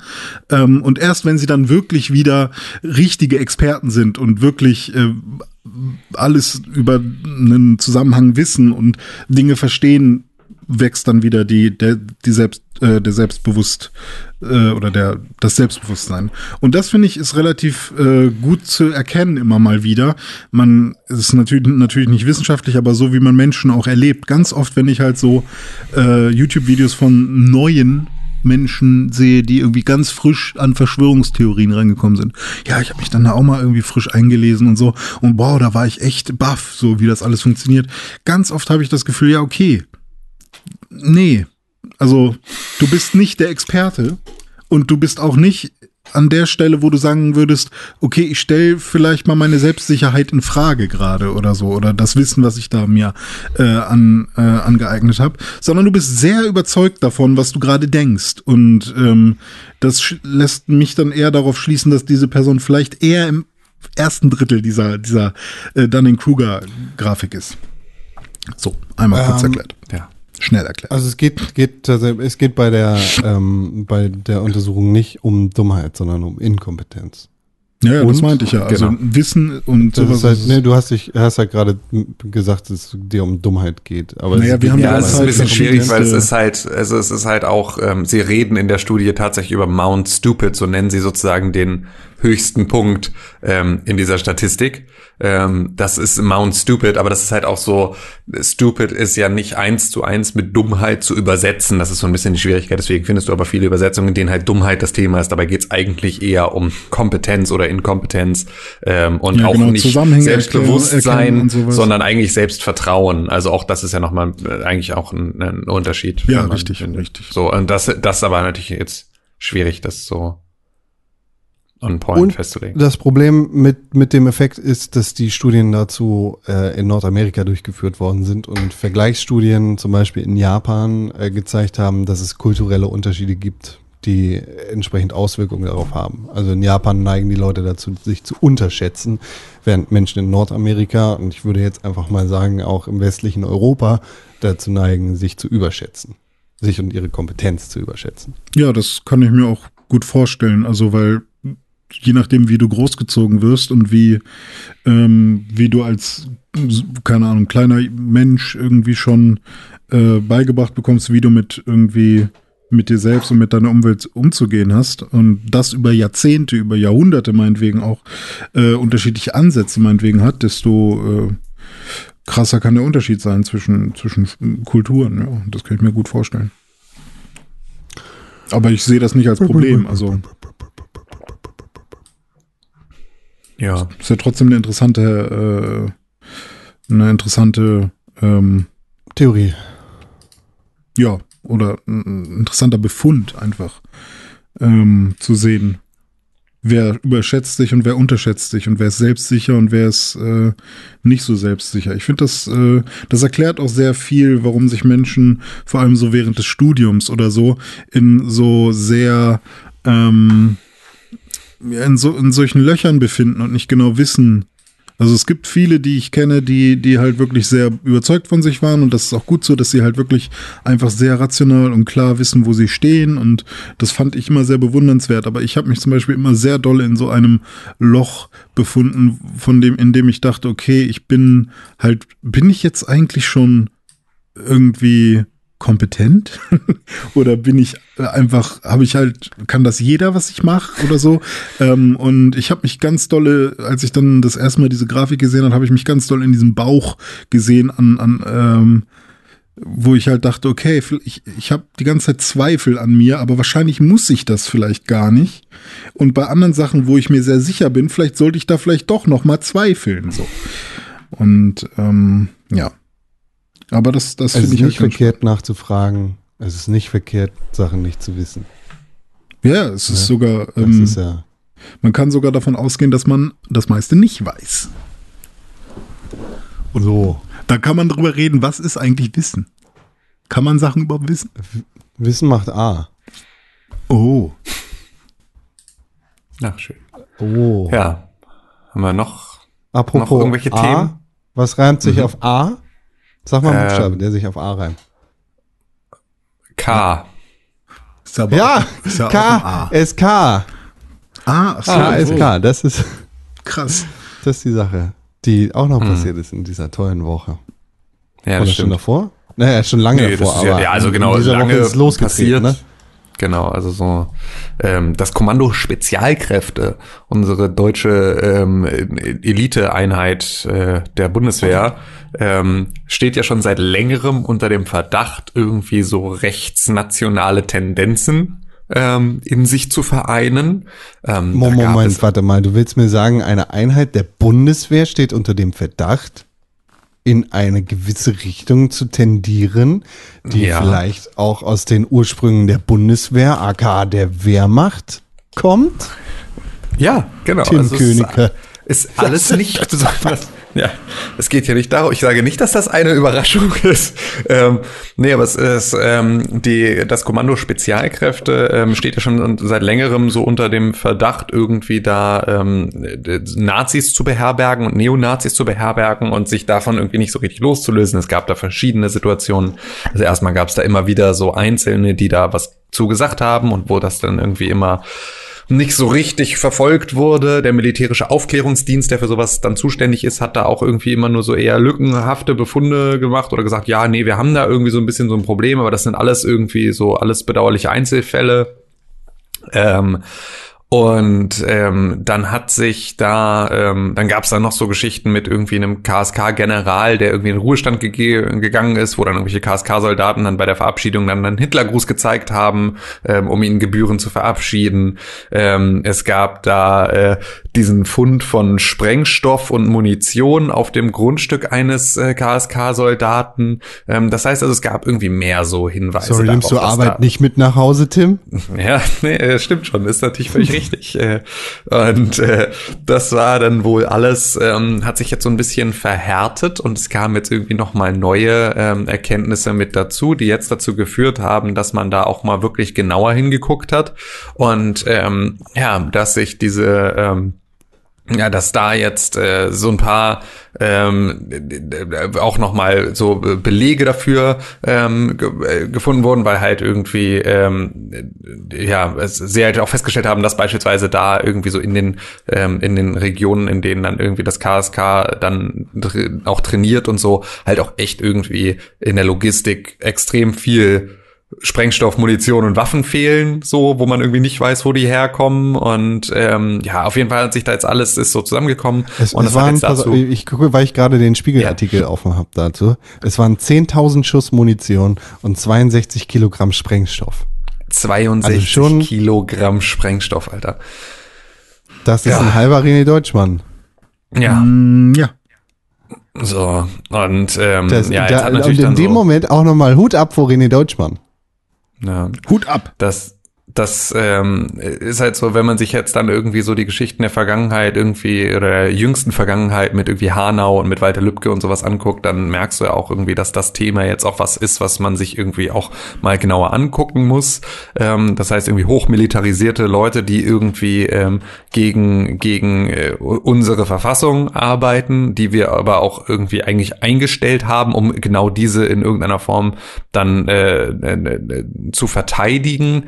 Äh, ähm, ja, da ist es ein bisschen schwierig und das ähm, hat jetzt dazu geführt, dass Annegret Kramp-Karrenbauer in ihrer Position als Verteidigungsministerin jetzt auch gesagt hat, okay, liebe KSK, ähm, letzte Chance, so letzte Bewährungschance, ähm, ihr müsst euch jetzt reformieren, ihr müsst jetzt irgendwie diese Leute, die ähm, da äh, dieses Gedankengut mit irgendwie mit sich tragen, ihr müsst die loswerden, ihr müsst euch da neu aufstellen ähm, und ähm, müsst das jetzt intern aufklären und da ähm, was gegen tun.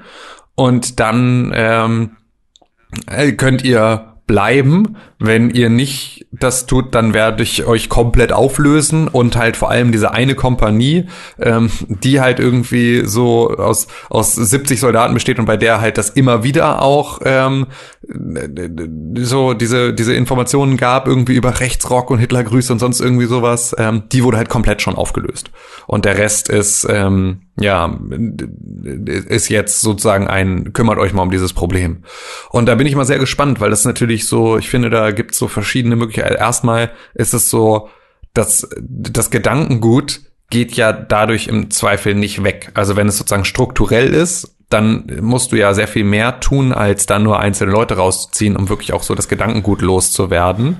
Ähm, da ist ja wahrscheinlich Auflösen und Neugründen mit irgendwie einem neuen Wedding-System System dahinter wahrscheinlich eine bessere Idee, aber kann ich nicht einschätzen, bin ich kein Experte. So fühlt sich halt nur so an, dass das ja irgendwie, es fühlt sich ja immer so an, als wäre irgendwie äh, Rechtsextremismus so eine Sache, die man so ablegen kann. Also irgendwie so, ach so, nee, das mache ich jetzt nicht mehr. Dann jetzt habe ich, darf ich das nicht mehr machen, dann mache ich das nicht mehr, so dann denke ich auch so nicht mehr. Weiß ich nicht, ob das so funktioniert. Ähm, aber äh, so oder so ähm, äh, habe ich das auch gedacht über einen Verfassungsschutz. Also hm. ich dachte auch bei Hans-Georg Maaßen, dass wenn der rausgeht, dass das den Verfassungsschutz nicht weniger auf dem rechten Auge blind macht. Das scheint ja aber doch jetzt gerade der Fall zu sein. Warte mal. Ich weiß nicht, ob ich weniger auf dem rechten Auge blind oder mehr blind. Beim Verfassungsschutz. Nee, also jetzt ist, sind sie weniger auf dem rechten Auge blind mittlerweile, okay, ja. seit Maßen weg ist. Okay, also es hat also, einen Effekt. Seit Maßen weg ist, haben sie ja zumindest den rechtsextremen Terror als die größte Bedrohung mhm. äh, irgendwie tituliert. Also es sind ja zumindest da passieren ja Sachen. Deswegen ja, kann es ja. sein, dass so eine Personalie schon reicht. Weiß ich aber nicht. Finde ich schwierig. Ich finde es vor allem schwierig, super krass ausgebildete Elitesoldaten auf die Straße zu setzen und äh, irgendwie nicht ihre, ihnen ihre geklauten Waffen abzunehmen und dann zu sagen, mach mal was anderes, weil da wüsste ich ganz gerne, wo die als nächstes ihr Geld verdienen. Die werden ja jetzt bestimmt nicht bei Tönnies anfangen, in einer Fleischfabrik zu arbeiten. Hört sich eigentlich so an, als müssten sie, weiß ich nicht, also bei allen, die da jetzt entlassen wurden, da gibt es ja wahrscheinlich den irgendwie veritablen Verdacht, dass diese Person irgendwie rechtes Gedankengut äh, in sich trägt. Und ähm, wenn man so eine Person hat, sollte man, und die dann auch ein, ein Supersoldat ist, wenn man so will, so Master Chief, ähm, sollte man die dann nicht vielleicht irgendwie zu etwas zwingen, das sowas ist wie eine psychologische Betreuung ambulant für eine ganze Weile. Ja, also was heißt zwingen, ne? Das sind ja Beamte. Du kannst denen das ja einfach, du kannst denen das ja dienstlich vorschreiben. Also das ist ja was anderes. Also musst du ja nicht ja, genau. zwingen, weil zwingen klingt immer so, als würdest du sie jetzt irgendwie in die Zwangsjacke stecken, wenn sie es nicht tun. So. so nee. ähm, aber ähm, ja, du kannst natürlich Aber sagen, so, also, nö, dass ihr seid das jetzt ein Teil des Deals ist irgendwie. Na klar, du kannst halt jetzt sagen, ihr seid jetzt nicht mehr im, im KSK, ihr dürft jetzt nicht mehr in der Künstlersozialkasse, ähm, ihr seid jetzt da nicht mehr nicht mehr in dieser Elitetruppe, sondern ihr seid jetzt hauptberuflich in einer psychiatrischen Behandlung. ähm, da geht ihr jetzt jeden Morgen hin, setzt euch da an einen Tisch und redet mit jemandem. So und das ist euer neuer Dienstauftrag kann man, glaube ich, machen. Also du musst ja sozusagen. Ich, ich glaube, halt, dass, ähm, also wenn, wenn du halt die Frage stellst, ob das Gedankengut einfach irgendwie weggeht, ich glaube halt, dass man am ehesten ähm, diese Menschen zum Hinterfragen von diesem Gedankengut bekommt, indem man halt einfach mal da jemanden hinsetzt, der alles, was sie zu sagen haben, halt mal ernst nimmt und mal mit ihnen spricht. Und das dann vielleicht halt und daraus vielleicht auch einen Bericht erstellen kann und dann äh, irgendwie vielleicht sogar einschätzen kann, wie schwer irgendwie da oder wo, wo, wo diese Verankerung herkommt und was für eine Art von äh, Nationalismus das ist oder was auch immer. Also man kann, glaube ich, ganz viel einfach auch lernen aus Menschen, die so, so krass äh, in irgendeine Richtung äh, tendieren. Und ähm, jetzt äh, daraus irgendwie Verrückte zu machen, das will ich auch nicht. Ähm, und sagen irgendwie, ey, die, irgendwie, und dass eine, eine politische Meinung irgendwie eine psychische Krankheit ist, darum soll es mir gar nicht gehen, sondern dass man halt einfach einen wissenschaftlichen, äh, eine wissenschaftliche Auseinandersetzung hat mit äh, Menschen, die halt äh, mit so einem Gedankengut irgendwie auch äh, Supersoldaten geworden sind. irgendwie. Wir, wir haben halt äh, im Fall vom, vom KSK das Problem, dass das echt Elite-Soldaten sind, die krass, krass, krass, krass ausgebildet sind, die auch darin ausgebildet sind, keine Geheimnisse preiszugeben. In erster Linie natürlich irgendwie, was das eigene Kommando angeht, aber wenn das, wenn dein Verständnis ist, mein Kommando ist es, den, den, äh, die Bundesrepublik zu stürzen und ein viertes Reich zu installieren, dann gibst du das natürlich auch nicht preis. Weder für einen geschulten Psychologen, der sich mit dir auseinandersetzt, um dich und deine Fähigkeiten zu evaluieren, noch mit einem äh, militärischen Aufklärungsdienst, der versucht herauszufinden, woher die Tendenzen in deiner Gruppe so kommen. Ja. Da ist auch was dran, ja. Das ist richtig. Also das ist halt so, die, die, die Leute die sind ja haben psychologisch wahrscheinlich schon geschult, einfach genau auf Ja, sowas gut, aber nicht. ne- die sind eine einfach Schulung krass, die haben ja alle Tools in der Hand, um dich zu verarschen. Ja, ähm, dann ist halt, wahrscheinlich sind die dann auch diejenigen, die halt irgendwie unsichere Seelen äh, auf ihre Seite ziehen können, so Darth Vader-mäßig. Ähm, ich frage mich halt nur, also selbst wenn man von meinetwegen diesen 70 Leuten, die da irgendwie schon irgendwie rausgeflogen sind, selbst wenn man von denen nur einen zum Reden bringt, hat man ja immerhin schon einen Anhaltspunkt. Da muss man ja noch gucken, ob der vielleicht gelogen hat oder so, ähm, ne? weil irgendwer kann ja bestimmt auch irgendwie mit Absicht Lügen erzählen, um irgendwie die Vertuschung irgendwie hinzubekommen. Aber ähm, also gar nichts zu machen, finde ich halt ich irgendwie für komisch, dass da jetzt so viele Ex-Supersoldaten Weiß ich auch gar nicht. Also war ja Ja. auch nur meine Vermutung. Ja, da weiß ich ja gar nicht, ja, ob da überhaupt, also ich kann mir gut vorstellen, dass sie, Vielleicht sind es auch alles, alles nur Hausmeister, die da jetzt. ja, also weiß ich nicht, ja, was mit also denen ich glaube, jetzt der passiert. ist halt irgendwie, wir, wir müssen den Leuten vertrauen können, Hm. die quasi die, die Aufgabe an die Hand bekommen, uns als den gemeinen Deutschen und das Volk zu schützen. Vor allem, wenn, wenn es ein Gewei- äh, Ungleichgewicht der, der Kräfte gibt. Also wenn, wenn wir sagen, okay, wir bewaffnen uns nicht, dafür habt ihr alles in der Hand, schützt uns und wir dann an dem Punkt sind, wo wir sagen müssen, wir können euch nicht vertrauen, weil ein fauliger Apfel verdirbt halt alle guten Äpfel. So, wenn du ein Schimmel, äh, eine, eine Schimmelspore quasi da drin hast, dann ist der ganze Scheiß am Arsch. Können wir nicht weitermachen.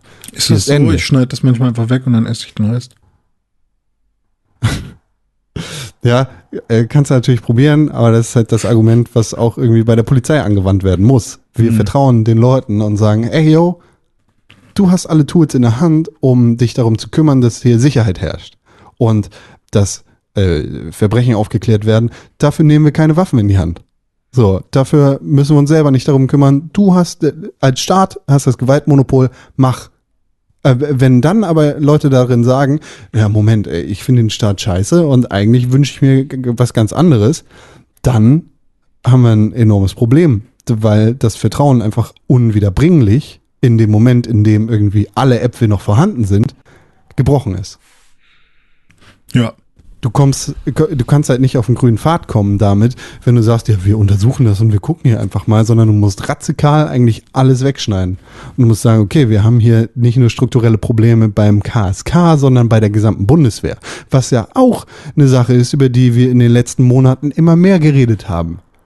Was ja auch einfach, der, der Fisch stinkt ja nicht nur am Kopf, sondern vom Kopf runter. Fisch oder Apfel? Entscheide dich.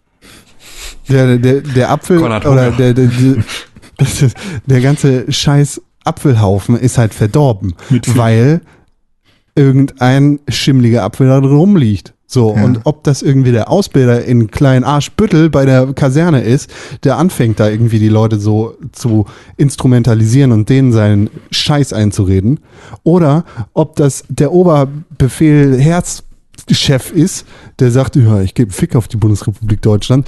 Irgendwo ist halt Scheiße drin und da kommen wir nicht irgendwie auf den grünen Pfad. Ich Weißt? überlege halt gerade, ob es halt sinnvoll ist zu sagen, okay, wir killen oder wir, wir schaffen halt alles einmal ab. So. Weil dann ist man ja quasi wirklich erstmal, also ich will jetzt nicht sagen schutzlos, aber dann hat man ja erstmal auch wieder nichts. Also ist, meinst du nicht, dass es irgendwie die Möglichkeit gibt, dediziert die faulen Äpfel rauszupicken? Das ist ja, Ja, irgendwie so die Möglichkeit wird es ergeben müssen. Aber dann sind wir wieder beim Tönnies und beim, äh, beim Schalke. Fußballmann bleibt beim Fußball, sonst kommt irgend so ein dummer Dr. Krell wie ich an und sagt, oh, wir müssen den Müll waschen.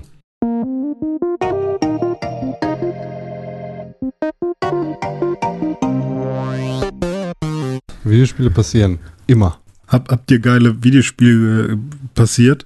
Ja, ich habe ich hab passierte, passierte Videospiele. Gespielt? Was hast du denn passiert? Ich habe ähm, The Last of Us 2 weiter passiert. Ah, Ähm, und bin da jetzt bei, ich weiß nicht mehr genau, was waren 14 Stunden, glaube ich, ähm, in, der, in der Story drin. Und ähm, ja, es ist schon, dieses Spiel ist etwas, was ich so noch nie gespielt habe. Ähm, was ich sehr erfrischend und auch anstrengend finde. Ähm, aber ich bin halt überrascht, wie sehr ähm, die Story und die Wahrnehmung der Story sich dadurch verändert, dass man es spielt. Also, wenn ich mir sozusagen die Story einzeln angucke, dann ist sie was vollkommen, also fühlt sie sich ganz anders an, wenn ich sie sozusagen lese oder mir irgendwie äh, ne, da so Zusammenfassungen in welchen Artikeln durchlese, dann ist das nicht zwingend deckend mit meiner Erfahrung, was ich irgendwie ganz spannend finde. Ähm, weil mir das so vorher noch nicht aufgefallen war, dass das so ist. Aber es ist, glaube ich, öfter so. Ähm, und äh, das heißt also, du wirst sozusagen als Spieler in Situationen gebracht, in die ich so vorher noch nie in einem, von einem Spiel gebracht wurde. Es ist halt auch, wie ich immer weiter feststelle, natürlich auch extrem doll eigentlich nicht mein Jam, weil es ähm, ähm, weil es halt irgendwie mich dafür viel zu doll erschreckt und viel zu oft erschreckt und das will ich eigentlich nicht. Ja. Ähm, da bin ich eigentlich überhaupt kein Fan von. Ähm, aber ähm, äh, davon abgesehen ist es ähm, ja, ist es auf jeden Fall eine krasse, krasse Erfahrung. Krasse Erfahrung und ein echt geiles Spiel. Wie ähm, weit bist du denn? 14 Stunden hat er gesagt, 15. Das ist ja dann. Nee, Ach so, wo ah, in sorry. der Story Ja, ungefähr. Ähm, ja, kann Ohne ich ja zu jetzt. spoilern. Ja, ist natürlich schwierig, ohne zu spoilern, aber ähm, äh, sagen wir mal so, ähm, äh, Hast du, bist du schon mit der russischen Kickboxerin unterwegs? ja, wenn, ja, also wenn du Abby meinst, dann äh, weiß ich nicht, wen du meinst. Aber ja, ich glaube, die haben eine russische Kickboxerin dafür ähm, äh, getrackt. Also hier, wie heißt das? Nein, haben sie nicht. Gemotion captured. Nee, war das nicht irgend so eine Kickboxerin aber? Das war eine Bodybuilderin. Oder Bodybuilderin. Aber was sie war russisch. Nein. Ach, also Mann, ey, eine, alles eine falsch. amerikanische Bodybuilderin ist das äh, Körpervorbild für Abby. Okay, Tim, es war eine russische Kickboxerin. Vertrau mir. Ja, ja, genau. ähm, nee, ich habe ähm, ja, ich habe das. Ich bin jetzt an der Stelle, an der es gerade. Ich sage einfach mal, es gab gerade eine Amputation. Vielleicht ist das irgendwie ähm, runtergebrochen genug, ohne da in irgendeiner Form zu spoilern. Aber ähm, ja, keine Ahnung. Ich kann ja nicht Ich viel. will ja unbedingt, dass Tim und meinetwegen auch Con am Ende dieses Spieles sagen, hey, ich finde die Story eigentlich gut. Weil ich habe unsere, unsere, unser Gespräch von der letzten Woche nochmal angehört, äh, weil ich ähm, generell, weil ich den Podcast ganz gerne nochmal höre. Ähm, und da ist mir dann halt aufgefallen, dass ähm, also die Kritikpunkte, die es, die wir dann an dieser Story haben und vor allem dann dieses, okay, Joel würde eigentlich gar nicht so reagieren, warum hat er denn so reagiert und so. Und da ich das ja alles gar nicht gesehen habe, dachte ich ja, okay, ähm, das kann ja alles sein, dass das äh, irgendwie alles nicht passt, aber es muss ja irgendwen geben, der sagt, ach Leute, eigentlich finde ich die Story ganz geil. Ich finde die Story super. Ich weiß überhaupt nicht, was das Problem ist. Ach so, weil ich bin dann nämlich auch mal auf die Suche gegangen, so, okay, wenn ich jetzt jemand bin, der Bock kriegen will auf, auf The Last of Us 2, dann ähm, würde ich jetzt gern mal irgendwie gucken, weil es gibt ja in der Regel so YouTube-Videos oder Blogartikel, die dann sagen, actually, I, oder I like the story of The Last of Us 2 oder äh, irgendwie unkonventionelle Meinung oder sowas. Und es gibt einfach kein einziges Video von irgendeinem YouTuber, der sagt, ich finde das eigentlich geil. Irgendwie trau entweder traut sich keiner oder ähm, es ist halt einfach irgendwie, es lohnt sich nicht, sowas zu machen. Aber Naja, oder der Algorithmus spielt es nicht aus. Aber ich Zwei finde Dinge halt führen dazu. nochmal was? Zwei Dinge führen dazu. Ja. Ähm, einerseits sind es halt, Entschuldigung, die, ähm, ist es halt die, der, der gemeine Videospieljournalist, der dieses Spiel hochlobt. So. Und der ist halt im Zweifel nicht auf YouTube zu finden, Hm. sondern sonst wo. Ja, das stimmt. Ähm, und zweitens ist der Diskurs um dieses Spiel einfach total äh, aus Ermangelung eines vernünftigen Begriffes toxisch. So. Äh, und das wird halt befeuert von den verfickten Entwicklern und von Journalisten und da dreht sich halt alles im Kreis. Hm. Also es ist halt irgendwie vor allem in dieser Woche wieder eskaliert, als Jason Schreier von Kotaku getwittert hat, Videospielgeschichten sollten länger, äh, sollten kürzer sein, ohne damit Last of Us zu meinen. Der ist aber mittlerweile woanders, ne? Um das nochmal einzuordnen. Ist der nicht Nee. mittlerweile woanders äh, untergekommen? Nee, Okay. nee. Ich guck mal nebenbei. ähm, als ich dann irgendwie äh, Voice Actor eingeschaltet haben und quasi auch darauf gehauen haben. Das heißt, Ja, er äh, ist jetzt bei Bloomberg, sorry. aber Äh, er schreibt noch für Kotaku. ist so, ja, kann, kann sein. Also, aber er hat zwei, äh, im April hat er Kotaku verlassen und ist jetzt bei Bloomberg News im Technology-Team. Okay. Aber ja, Ähm. kann sein, dass er immer noch dafür veröffentlicht. Hast recht. Ja. Ähm, naja, aber es ist halt so, dass, dass die, die Fanbase von diesem Spiel richtig krass auf kontroverse Meinungen zu diesem Thema einhackt und gleichzeitig die, äh, die Fanbase des ersten Spiels, die sagt, die Story ist in diesem Spiel scheiße, richtig krass auf die anderen Leute einhackt. Also da wird halt irgendwie der Dialog zu diesem Spiel ist nicht vorhanden und das wird nicht dadurch bestärkt, dass Kritik an dem Videospiel als äh, Trollerei und als als kindisches äh, Anti-LGBTQ plus Gelaber gewertet wird. Also ähm, da haben alle Beteiligten verkackt. So und ich äh, der Dialog zu diesem Spiel findet halt nicht statt Hm. weil alle Meinungen irgendwie aus welchem Grund auch immer niedergeschrien werden. Dementsprechend ist es, glaube ich, auch schwer, da, da, da irgendwie was Vernünftiges zu finden. Ja, also ich war natürlich auch wieder auf dieser Suche nach diesem einen, äh, nach dieser Nadel im Heuhaufen irgendwie. Natürlich könnte ich mir auch einfach eine von diesen, äh, ne, man könnte einfach auf Metacritics gehen, sehen, okay, 95 Prozent äh, von den quasi Trusted Reviews und sich da eine der besten raussuchen und da wird schon eine bei sein, die die Story lobt, so. Ähm, aber was ich ja quasi machen wollte, ist von den Leuten, die sich auf YouTube die ganze Zeit auskotzen, muss doch irgendwo einer bei sein, der sagt, hey Leute, eigentlich, eigentlich finde ich's cool. So, und dann wollte ich mir gerne mal von dieser Person äh, die, die Positivaspekte anhören und vielleicht halt auch ausgeführt haben, warum Joel vielleicht doch so reagieren hätte können. So, wie, wie er da am Anfang reagiert und warum er da vielleicht doch so. Weil das ist ja auch so mit so ein, einer der Hauptknackpunkte, wo ähm, ihr euch ja dann auch einig wart. So, weil ich kenne die Story halt von dem ersten Teil nicht so gut. Ich kenne Joel nicht so gut. Aber das ist so ein Punkt, wo sich ganz, ganz viele einig sind, dass, dass er nicht so handeln würde. Und ähm, ja, weiß ich nicht. Ich hätte dann am liebsten mal so einen Drugman, der sich dann irgendwie dazu mal äußert und sagt, doch, Joe würde doch so handeln. Also irgendwer muss ja rechtfertigen können, warum die Story so ist, wie sie ist. Ähm, und trotzdem finde ich es halt auch geil, dass Tim jetzt schon sagt, hey, also ich finde die Story so zu erfahren, Ja, ist noch und mal das was ist halt anderes als genau die mein Story Punkt. zu lesen. Ich würde mir wünschen, dass alle aufhören, über das Spiel zu diskutieren, die es nicht gespielt haben. Weil dann kannst du dir einfach keine Meinung bilden. Das ist halt einfach das Ding. So, bilde dir halt eine. nicht, ne?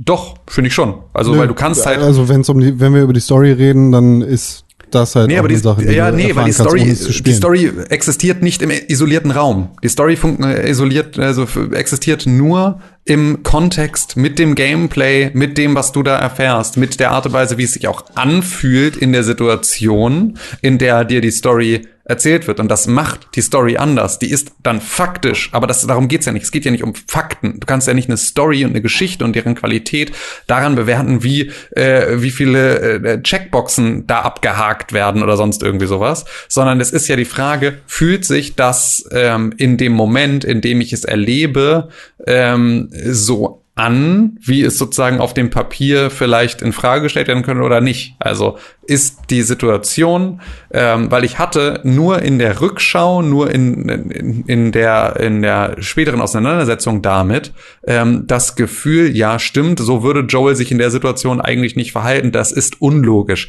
Aber es hat sich währenddessen nicht so angefühlt und das macht halt die Situation vollkommen anders, weil wenn ich während ich das Spiel spiele, gar nicht merke sozusagen, dass ähm, da ein ein äh, eine Story ein Storyloch entsteht oder irgendwas unlogisch ist, ist halt die Frage, ob das ähm, in der Art und Weise, wie es diskutiert wird, diskutiert werden muss, wenn ähm, es sozusagen eingebettet in das Gesamterlebnis gar nicht äh, so schlimm ist sozusagen.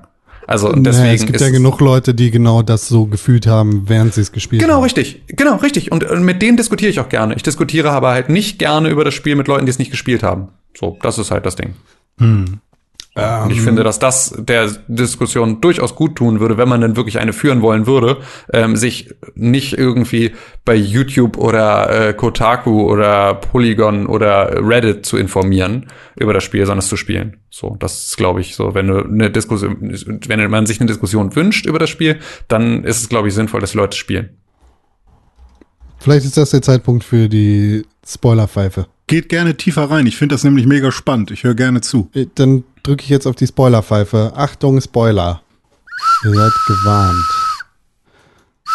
Mit der Spoilerpfeife kommt der Spoiler. Aber wir orientieren uns natürlich immer noch an deinem Spielstand, Tim. Denn äh, das Let's Play, das ich zu dem Spiel gesehen habe, ist jetzt durch. Und ich möchte dich auf gar keinen Fall äh, in irgendeiner Art und Weise spoilern. Dementsprechend, wo bist du? Ich bin Was jetzt an passiert? der Stelle, an der ähm, ich ähm, aus dem Krankenhaus mit Lev zurück bin und ähm, jetzt gerade Yara der Arm amputiert wurde und sozusagen also diese ganze Geschichte soweit durch ist. Das heißt also, Owen und Mel, sie sind jetzt im Aquarium und das war sozusagen so das letzte Ding. Das nächste Kapitel ging da jetzt dann irgendwie los. Ähm, ähm, das heißt, Seattle Tag drei ist durch und jetzt sind wir Seattle Tag vier oder irgendwie sowas. Ähm, da gab es ja diese ganze Sequenz mit irgendwie dieser Abkürzung über diese ähm, Dächer äh, rüber zum Krankenhaus, wo wir dann irgendwie unten in den Katakomben des Krankenhauses jetzt gerade das medizinische Supply gesucht haben. Also kurz nochmal, um auch dich, René, abzuholen. Also es mhm. war ähm, so, dass ähm, ich ja jetzt seit einer Weile schon Abby spiele und ähm, Abby auf der Suche ist nach Owen. Owen ist äh, ihr Ex-Freund, der irgendwie eine, sich mit einer anderen irgendwie aus dieser Truppe, die da auch dabei war, ähm, irgendwie als sie Joel gekillt haben, ähm, mit der jetzt irgendwie zusammen ist und mit der auch irgendwie ein Kind gemacht gemacht hat, die ist gerade schwanger, so und Abby hat aber immer noch so ein bisschen so einen Hang zu Owen und andersrum auch. Und Owen ist irgendwie von so einer ähm, Aufspürmission mit seinem Kollegen nicht zurückgekehrt und irgendwann ist nur der Kollege zurückgekehrt, irgendwie mega angeschossen und hat gesagt, dass Owen auf ihn geschossen hat. Und dann zieht Abby los und versucht Owen zu finden, der sozusagen ja jetzt scheinbar desertiert ist und äh, den wieder zurückzuholen.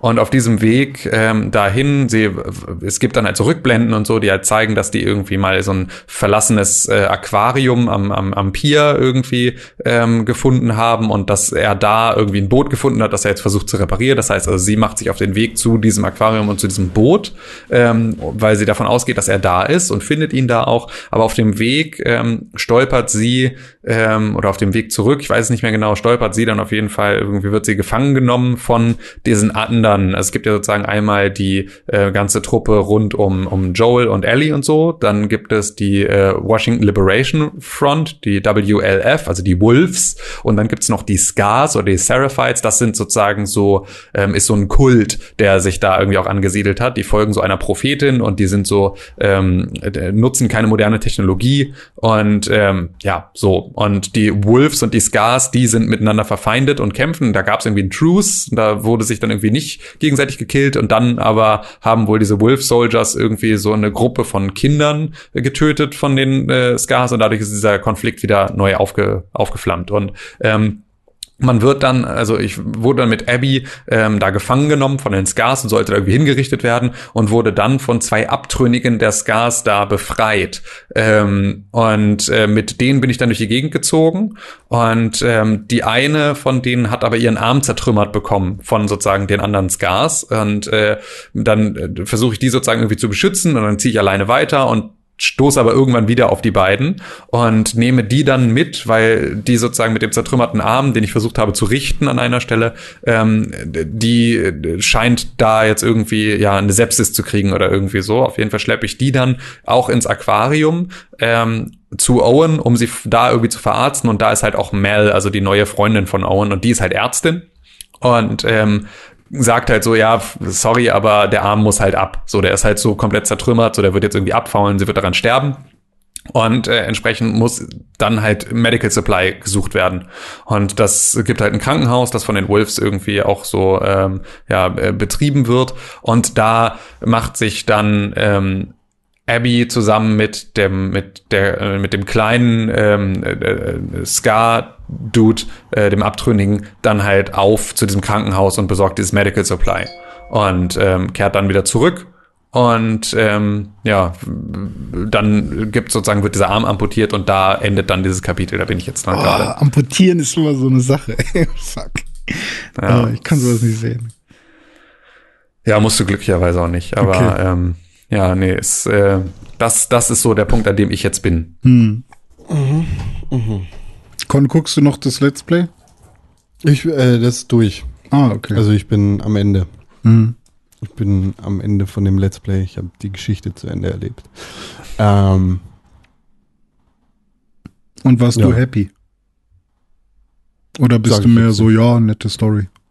Sage ich jetzt nicht. Da sprechen okay. wir drüber, wenn Tim soweit ist. Okay. Ähm, ich, finde, The Last of Us 2 hat ein ganz krasses Pacing-Problem. Und du bist ja jetzt an dem Punkt, an dem, an dem dieser krasse Twist, der vermeintliche, reingekommen ist und du plötzlich nicht mehr Ellie, sondern Abby spielst. Ja. Und ich verstehe nicht, warum, inwiefern das ein krasser Twist ist. Weil das Spiel sich quasi selber spoilert am Anfang, indem du Abby am Anfang spielst. Dementsprechend war es äh, irgendwie auch keine Überraschung, dass ja. Abby plötzlich wieder da ist. Ja. Aber das ist halt schon krass. Also, mhm. das ist halt eine Sache, die habe ich so noch nicht erlebt. Also, dass du so dolle in die Rolle eines Antagonisten eines anfänglichen Antagonisten einsteigst, habe ich in einem Spiel bisher noch nicht gehabt. Und das macht halt extrem was mit dir. Und das ist halt auch das, was ich meine, was halt der Unterschied ist zwischen dem reinen mir die Story angucken und dem Erleben, weil du ja schon eine andere Verbindung hast zu dem Charakter, den du selber spielst, mit dem du dich erschreckst, mit dem du dich davor tastest, mit dem du irgendwie Entscheidungen triffst und so weiter und so fort. Ähm, mit dem bondest du ja. Und das halt eigentlich mit einem Charakter, den du vorher ähm, irgendwie auch zwischenzeitlich mal als den Bösewicht gesehen hast. Und dann passiert halt das, was in der Story natürlich irgendwie so ist, auch so ein, naja, am Ende sind das ja alles irgendwie nur Menschen in dieser Situation, die irgendwie versuchen zu überleben. Und jeder hat so seine eigene Motivation und jeder ist irgendwie getrieben von seinen eigenen ähm, Rachegelüsten oder halt was auch immer ihn antreibt. Aber am Ende hat jeder davon seine eigene ähm, Sicht auf die Dinge und ist halt von irgendetwas überzeugt und tritt dafür ein und kämpft dafür. Und das Verstehe, kriegst du halt meinst. auf drei Ebenen ähm, irgendwie mit. Du kriegst einmal mit Ellie mit irgendwie so von der Seite, du kriegst von Abby mit und du kriegst es dann halt auch von ähm, Lev und Yara, also von den von den äh, Seraphites irgendwie so mit. Ähm, da aber halt dann indirekt, ähm, nicht mehr so unmittelbar. Mhm. Ich verstehe, also, was du meinst. Ähm, also es, es ist auf jeden Fall ein gutes Argument, was du da bringst, dass ähm, dass das Gefühl ein anderes ist, wenn du die Rolle von Abby übernimmst in der Situation.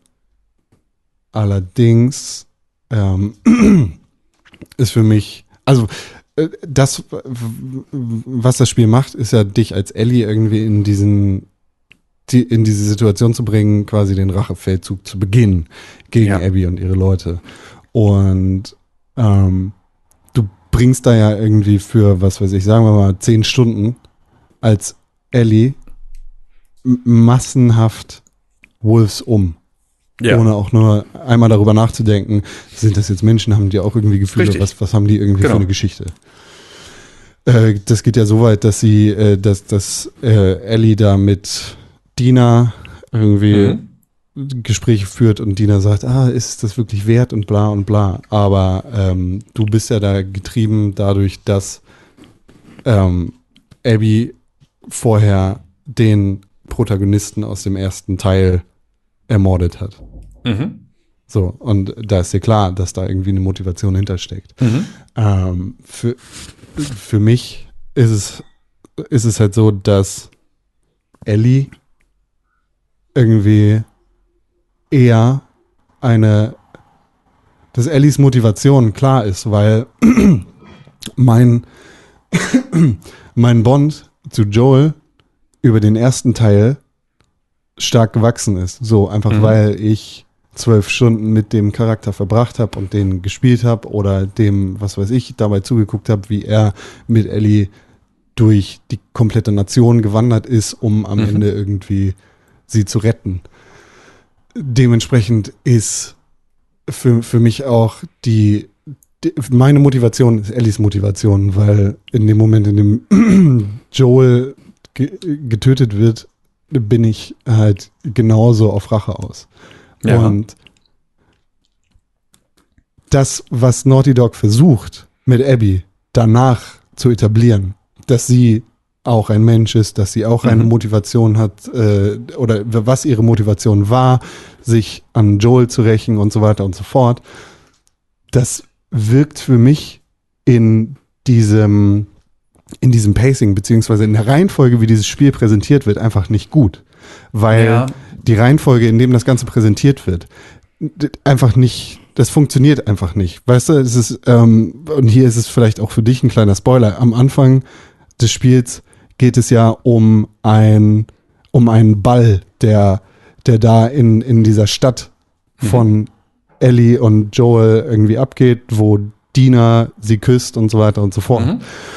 Und da wird in so einem Nebengespräch darüber geredet, dass er ja dieser eine Typ, der sich dann später auch noch entschuldigt mit dem Sandwich, mhm. dass der ja Kacke gebaut hat. Aber du bist an keiner Stelle irgendwie so drin, dass du sagst, okay, für mich ist das jetzt eine emo emotionale Situation und hier konnte ich einen Bond zu Dina aufbauen und das fühlt sich so und so an. Ich habe in der letzten Woche gesagt, für mich äh, gibt es keine Chemie zwischen Dina und zwischen Ellie. Und das hier ist der kleine Spoiler. Äh, später im Spiel bekommst du halt noch den Rückblick auf diesen Ball Mhm. Und du siehst genau, was da passiert, obwohl dir das vorher schon erzählt worden ist. Und in dem Moment, in dem du das siehst und quasi erlebst, und das spielst du halt nicht, weil es eine Cutscene ist, in dem du siehst, wie Ellie und Dina da irgendwie miteinander funktionieren und was Joel da gemacht hat und was dazu geführt hat, dass diese Auseinandersetzung da überhaupt stattgefunden hat, die wirkt krass. Also ja. das, das wirkt in dem Moment total auf dich. Aber das hätte viel besser funktioniert, wenn du es vorher erlebt hättest. Mm, vorher ja. in dem Spiel, so dass du diese Situation einfach miterlebst und genau weißt, okay, das ist da passiert und jetzt verstehe ich auch die Chemie zwischen Dina und zwischen Ellie, weil diese ja, scheiß Situation, halt, die ist, ist halt wirklich gut geschrieben. Aber die, das ist halt das, was das Spiel an tausend Stellen die ganze Zeit macht. Also das ist die komplette Art und Weise, wie die Geschichte erzählt wird. Du wirst die ganze Zeit in eine Situation reingeworfen und du hast dazu ein Gefühl in irgendeiner Form oder halt auch keins und wirst im Nachhinein gezwungen, ähm, das zu reflektieren. Und das ist das, was ich finde, was halt die Story dann eben extrem gut macht, gerade in der Art und Weise, wie sie erzählt wird, weil du nämlich eben gar nicht so einen Aufbau von einem Gefühl wirklich hast, auf das du dich dann verlassen kannst, sondern du wirst die ganze Zeit wieder mit sozusagen der Gegenseite oder irgendeiner anderen Blick auf die Sache konfrontiert und musst sozusagen das, was du vorher gefühlt und selber für dich verstanden hattest, überdenken und dir ein neues Bild machen. Und dazu zwingt dich das Spiel an verschiedenen Stellen über die komplette Story hinweg. Mm. Und das ist das, was halt was extrem gut funktioniert, weil es ist halt so, so wie du es gerade gesagt hast, ähm, klang, klingt es ein bisschen so, als könnte man fast nur mit Charakteren connecten in zweiten Teilen von Spielen, weil ähm, du kannst, also das, was du ja sagst, die Verbindung, die du irgendwie zu Ellie und zu äh, Joel hast, basiert auf dem ersten Teil aber die Verbindung, die du sozusagen zu Abby aufbaust, entsteht natürlich aus dem Gameplay ähm, mit Abby, das für mich jetzt gefühlt sich auch schon deutlich länger anfühlt als Ellie. Also ich habe das Gefühl, ich habe bisher jetzt nach 14 Stunden viel mehr Abby gespielt als Ellie. Stimmt vielleicht nicht, aber so fühlt es sich zumindest an. Ähm, auch das ist ja dann eine Sache, die irgendwie äh, zu bewerten ist. Und das heißt, ich habe jetzt in diesem Spiel eine sehr viel stärkere Verbindung und Motivation und Gefühl für Abby entwickelt als für Ellie selber. Sondern bei, Abby, bei Ellie ist es so etwas, worauf ich aufsetze, auf sozusagen eine Erinnerung aus dem ersten Teil in irgendeiner Form. Und ähm, das ist ja das, also du hast es ja auch in anderen Spielen, in denen es irgendwie ein erster Teil ist, reicht ja auch die Zeit des Gameplays in einem Charakter, um sich mit seiner Geschichte irgendwie zu identifizieren und seine Motivation zu verstehen Total. und daraus irgendwo eine Motivation zu entwickeln. Und das machst du mit Abby an der Stelle auch. Und das ist halt das Spiel, das ist das, was das Spiel halt die ganze Zeit tut. Es dreht die ganze Zeit den Spieß um und sagt, ah, hast du gerade das und das gedacht? Ja, jetzt kriegst du mal die Gegenposition dazu. Mhm. Und ähm, genauso wie Ellie durch die Gegend zieht und irgendwie hunderte von Wolf Soldiern tötet, tötet Abby hunderte von Seraphites und lernt auch da sozusagen dann über Yara und und ähm, und ähm, Lev dann halt die Charaktere auch wieder von einer anderen Seite kennen. Das heißt, du hast also mehrfach gehst du diesen gleichen Weg und du fällst auch immer wieder drauf rein auf sozusagen dieses ähm, Gefühl, dass du irgendwie weißt, in welche Richtung das jetzt geht und jetzt bist du dir irgendwie sicher in deinen Gefühlen von, keine Ahnung, Rache oder irgendwie Gerechtigkeit oder Ungerechtigkeit oder was auch immer und du kriegst sie halt eine Stunde später, drehst dir den Magen um, weil die Story dir das einfach sozusagen einfach umdreht. Und das ist halt das, was ich meine mit Jetzt.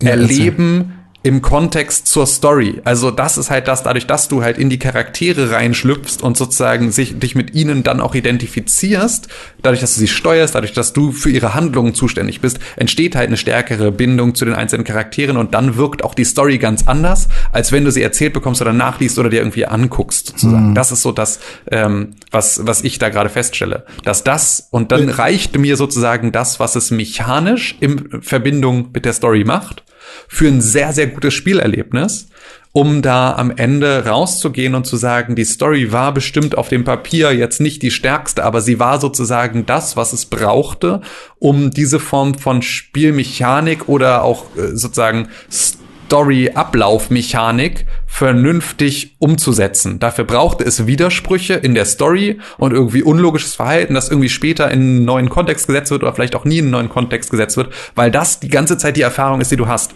Du denkst die ganze Zeit irgendwie, ah, jetzt habe ich es verstanden, ach nee, doch nicht so. Und das lässt sich auch ein bisschen auf die Motivation von einem Joel äh, irgendwie zuspitzen, dass man auch da denkt, so, hä, du verhältst dich gerade irgendwie komisch und vielleicht reflektiert man es doch noch mal an irgendeiner anderen Stelle anders. So. Ähm, und das ist das, was, ähm, was ich meine, wenn ich sozusagen sage, dass für mich eine Story sich beim Spielen ganz anders anfühlt, als wenn ich jetzt mir die irgendwie Story-Zusammenfassung in irgendeinem Artikel zusammen, äh, durchlese oder so oder jemanden erzählen höre über das Spiel, der ähm, die Story ausgeeinzelt erzählt.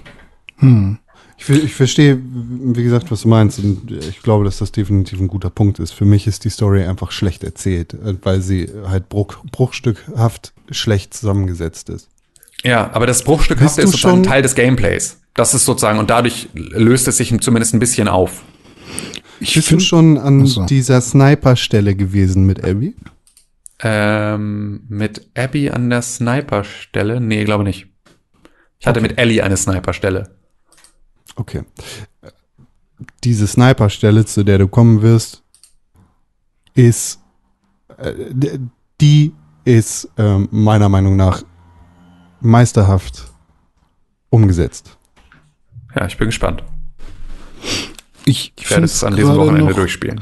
Mega spannend, wie dieses sich in die Lage des der anderen Partei zu versetzen ähm, oder auch gezwungen werden, sich da rein zu versetzen. Äh, was ich generell schon, also ich habe eine Review gelesen oder ein Review, äh, wo ähm, das als Positivpunkt einmal genannt wurde, aber halt auf, man spielt am Anfang Ellie und man ist in dem, was man gewöhnt ist und alles schön und äh, dann switcht man aber und wenn man das halt, wenn man nie irgendwie äh, sich mit The Last of Us oder auch mit dem zweiten Teil auseinandergesetzt hat und vor allem jetzt nicht kurz vor Release so, dann weiß man ja auch nichts von Abby so wirklich, sondern Mhm. wird dann ja auch noch überrascht, dass es da Genau, noch eine also ich war ja von allem überrascht. Ich habe ja auch Ja, keinen. Trailer geguckt und so. Ähm, und das äh, fand ich dann generell schon geil, dass es halt im Gesamten einmal diesen Twist gibt. So erste Hälfte Ellie, zweite Hälfte Abby meinetwegen. Und ähm, das, wenn Tim jetzt sagt, es gibt das auch noch äh, halt kleiner portioniert innerhalb äh, der Geschichte die ganze Zeit, nicht nur im großen Kontext der gesamten Story, äh, dass man halt einmal die Seite wechselt, sondern innen drin sind auch ständig noch kleine Situationen, bei denen man einmal äh, irgendwie es so dachte, aber es wird dann noch einmal umgedreht und dann versteht man, ah, das war die ursprüngliche Motivation. Ja, okay, dann ist mein Gerechtigkeitssinn aber doch äh, noch ein bisschen anders ähm, an der Stelle.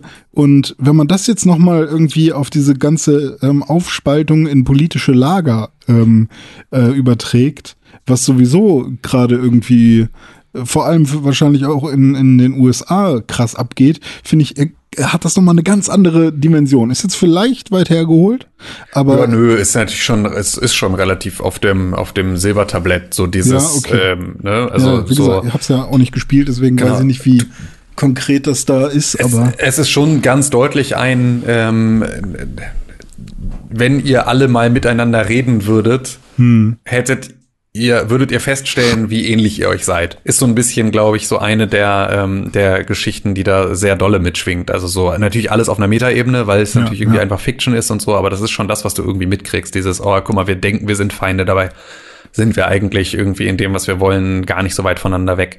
Ähm, das ist schon, das ist schon sehr deutlich. Ja, und je nachdem, Ähm, welche Perspektive man annimmt, kann man auch wahrscheinlich irgendwie Empathie oder Genau, und äh, Motivation nachvollziehen ja, und so. genau. Es ist, genau, es geht alles irgendwie, wenn du da diese Erfahrung machst. Ähm, Con, du hattest aber dir damals sozusagen, du hattest auch die Leaks dir schon reingezogen, als sie damals kamen, ne? Ja, ich kenne die Story seit Monaten. Ja. Genau. Und ich glaube, dass das, ich glaube, dass das auch nochmal ein großer Part ist. Ich glaube, wenn du sozusagen schon, schon vorher die Story sozusagen komplett losgelöst von dem, dem Spiel und auch der Optik und allem irgendwie in der Atmosphäre einfach gelesen und mitgekriegt hast, dann ist, glaube ich, noch schwieriger danach nochmal unbefangen sich damit auseinanderzusetzen. So, ich glaube, dass das auch nochmal damit reinzählt. Ähm, weil ich habe es ja beispielsweise so, ich habe ja weder die Leaks gelesen noch mir irgendwelche Trailer angeguckt. Ähm, das heißt also, ich war da ähm, sozusagen, ich äh, habe das erste Spiel gespielt und irgendwie äh, gemocht und irgendwie so mich da, ähm, also da, da auch eine gute Zeit mit gehabt, also gute Zeit, wie man halt haben kann mit Last of Us, so, ist jetzt nur nicht irgendwie großes Happy Fest so, aber ähm, war auf jeden Fall irgendwie durchaus jemand, der das erste Spiel gut fand und ähm, steige jetzt da sozusagen komplett unbefangen in den zweiten Teil ein. Und für mich ist es dann halt eine ganz andere Erzählung, aber eine Weitererzählung des ersten Teils, ähm, der nun auch schon ähm, ja genau sowas hatte. Also das Ende des ersten Teiles ist genau diese Situation, in die du jetzt sozusagen in der potenzierten Version reingeworfen wirst, weil du, weil genau diese finale Entscheidung von Joel, dieses über opfere ich jetzt dieses Kind, um die gesamte, gesamte Menschheit zu retten, und er entscheidet sich dagegen, ist genau das, was dir sofort den Magen umdreht, weil du denkst so, boah, krass, ob das jetzt irgendwie gut ist oder nicht, so, weil du verstehst natürlich so, du hängst auch an dem Charakter Ellie, aber du denkst halt auch so, boah, krass, das ist schon eine heftig egoistische Aktion irgendwie, die du da durchziehst, ähm, wie viel du da jetzt irgendwie in den, also man, man checkt ja auch sofort, woher dann das Trauma kommt von Joel, warum er das macht und so, aber man kann das nicht so richtig für sich selber nachvollziehen. Man stellt sich da schon die Frage, wie hätte ich reagiert in der Situation? Und da wirst du schon sozusagen mit einer, mit einer Entscheidung konfrontiert, die du nicht zwingend teilst als Spieler. Und das, finde ich, macht dann wieder auch da, ähm, äh, baut sozusagen diese Brücke zum zweiten Teil, in dem dieses Gefühl der Hauptantrieb wird für das komplette Gameplay. Captain America sagt es am besten: We don't trade lives. Ja, genau. Deshalb bin ich voll und ganz bei Joel. Ähm, Tim, mach mich mal für 30 Sekunden stumm. Ähm, weiß ich nicht, wie es geht, kann ich nicht. Nimm die Kopfhörer ab. Ah, Mann, okay, tschüss. Ähm. über Spoiler erzählen, deswegen muss ich jetzt stoppen. Ja, genau. Ich muss kurz was über Spoiler erzählen. Ähm, das, also ein ganz klares Ding für dich, René, und für alle Zuhörer. das Spiel braucht ganz krassen Editor. Also irgendwie, äh, dieses Spiel hält seine Geschichte für viel zu wichtig, beziehungsweise kommt am Ende einfach nicht zum guten Schluss. Also das dreht sich da einfach noch dreimal um die eigene Achse, bevor es irgendwie zum Ende kommt. Und die guten Cut-off-Points, wo du denkst, okay, hier wäre jetzt der Moment gekommen, wird dann nochmal rausgezögert. Und das ist so eine Sache, unter denen ganz besonders Naughty Dog Spiele in der Vergangenheit immer gelitten haben. Also Mhm. bei Uncharted war es ja genauso. Da Fühlt sich ja dann so an, als würden sie mit Absicht irgendwie das Spiel länger ziehen, in die Länge ziehen, ohne dass es irgendwie nötig wäre oder so. Genau, und Mhm. irgendwie ist die Story, die da drin erzählt wird, scheiße. Hm. Also Ja. die, die, die Kernstory des Spiels finde ich, finde ich gut. So. Das gefällt mir. Ich finde, sie ist nicht gut erzählt. Hm. Äh, ich verstehe aber auch Tims Punkt. Aber Mhm. das, was dann quasi nach dem organischen Ende kommt, ja, das, ja, okay.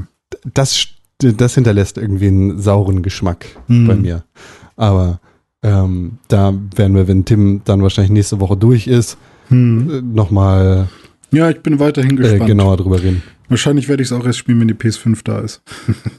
Ich auch. Ich Ja. auch. Also ich werde es auf jeden Fall auf der PS5 spielen.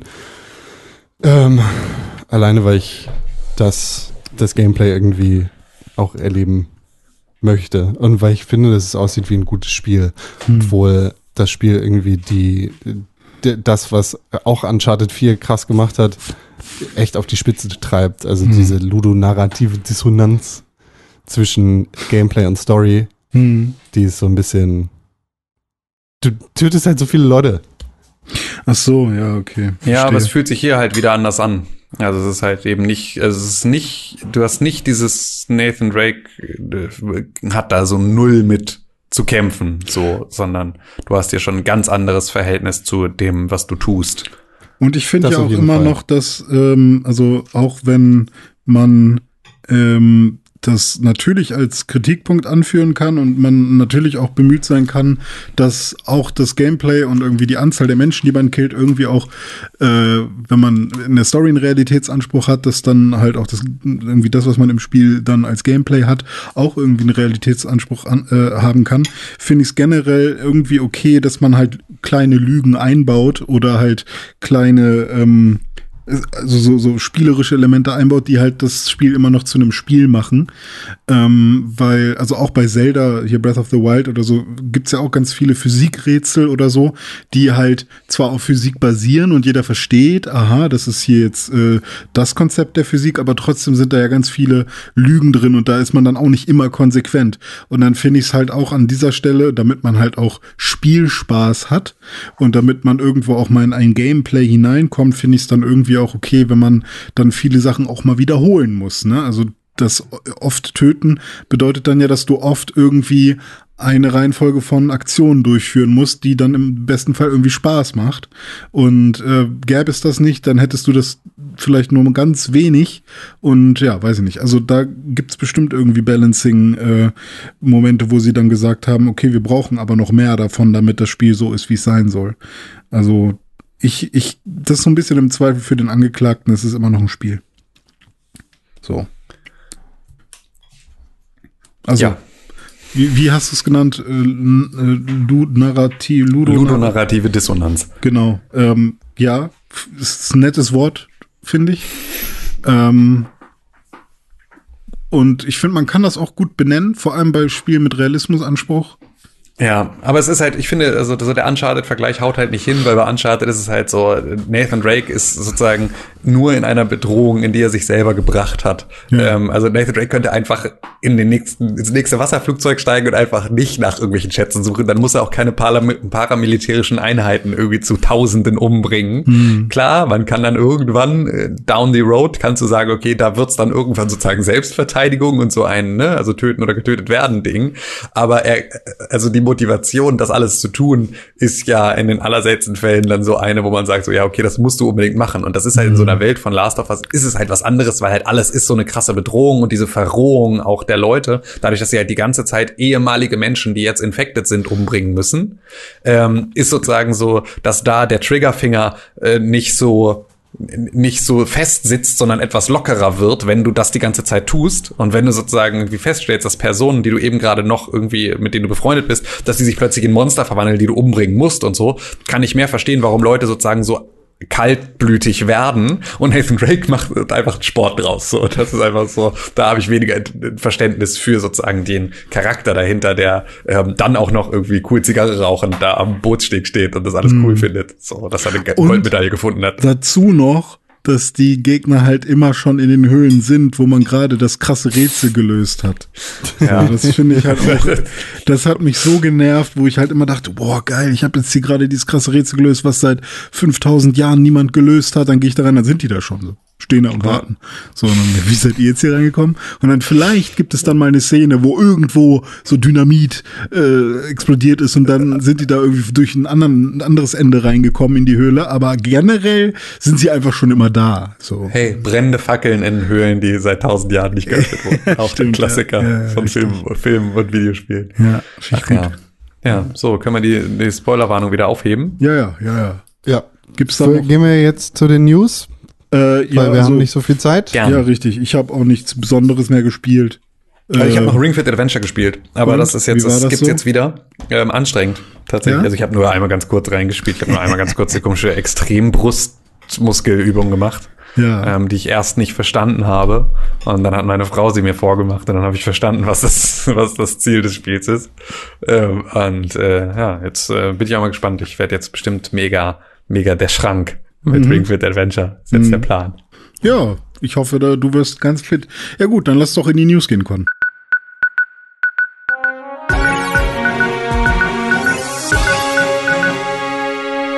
Die eine Sache, die mit der ich starten will, ist ein ganz softer Start. Nämlich äh, hat Sony äh, ein paar neue PlayStation-Spiele angekündigt, die von Indie-Entwicklern kommen. Und zwar sind das Spiele, die sowohl für die PlayStation 4 als auch teilweise für die PlayStation 5 rauskommen sollen. Und da will ich einfach mal mit euch so ein bisschen durchgehen, äh, was da so rauskommen sollte. Nämlich einmal wurde angekündigt Worms Rumble. Und das ist ein Realtime-Multiplayer.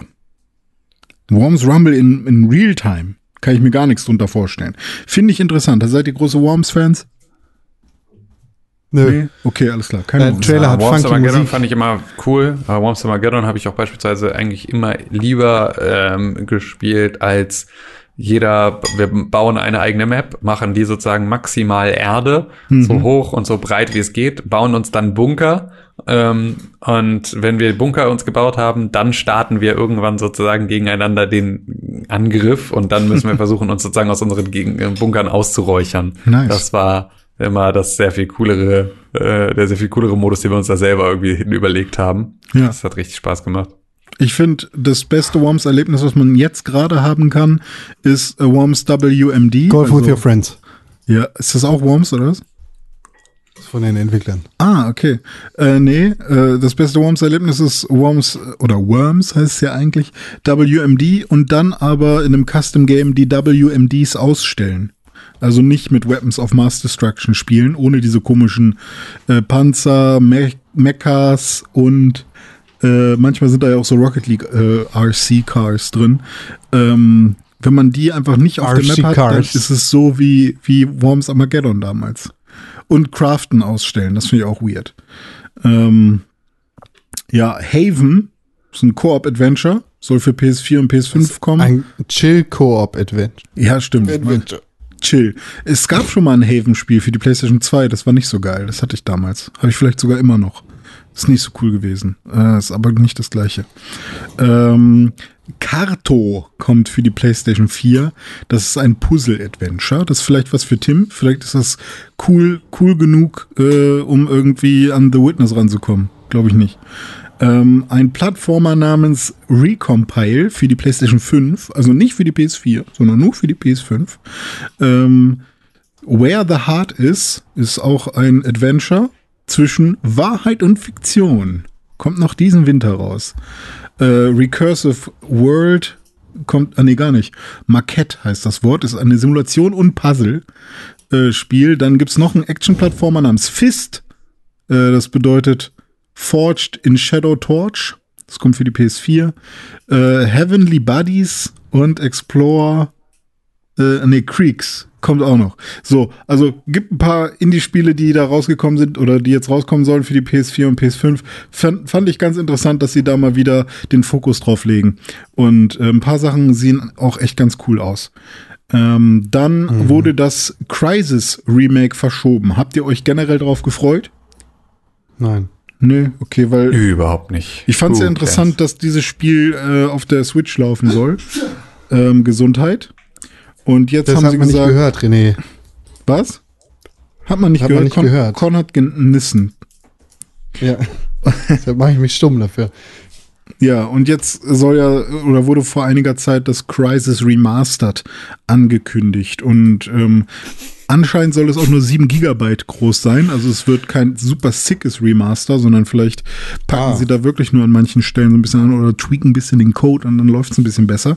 Aber das hat ja, oder selbst heute bringt das ja noch Rechner zum Schwitzen. Ich wollte gerade sagen, läuft nicht irgendwie einfach die Basisversion von Crysis schon irgendwie nicht mal auf den krassesten Rechnern, die es heute gibt und jetzt wollen sie es noch remastern in 4K oder was, damit dann Ja. meine Playstation hier völlig abfackelt. Ja. Äh, das Ding ist halt, dass es jetzt keinen konkreten neuen Termin gibt oder so. Nicht Äh, so schlimm. Es ist halt mehr so ein We'll keep you updated. Und das war's.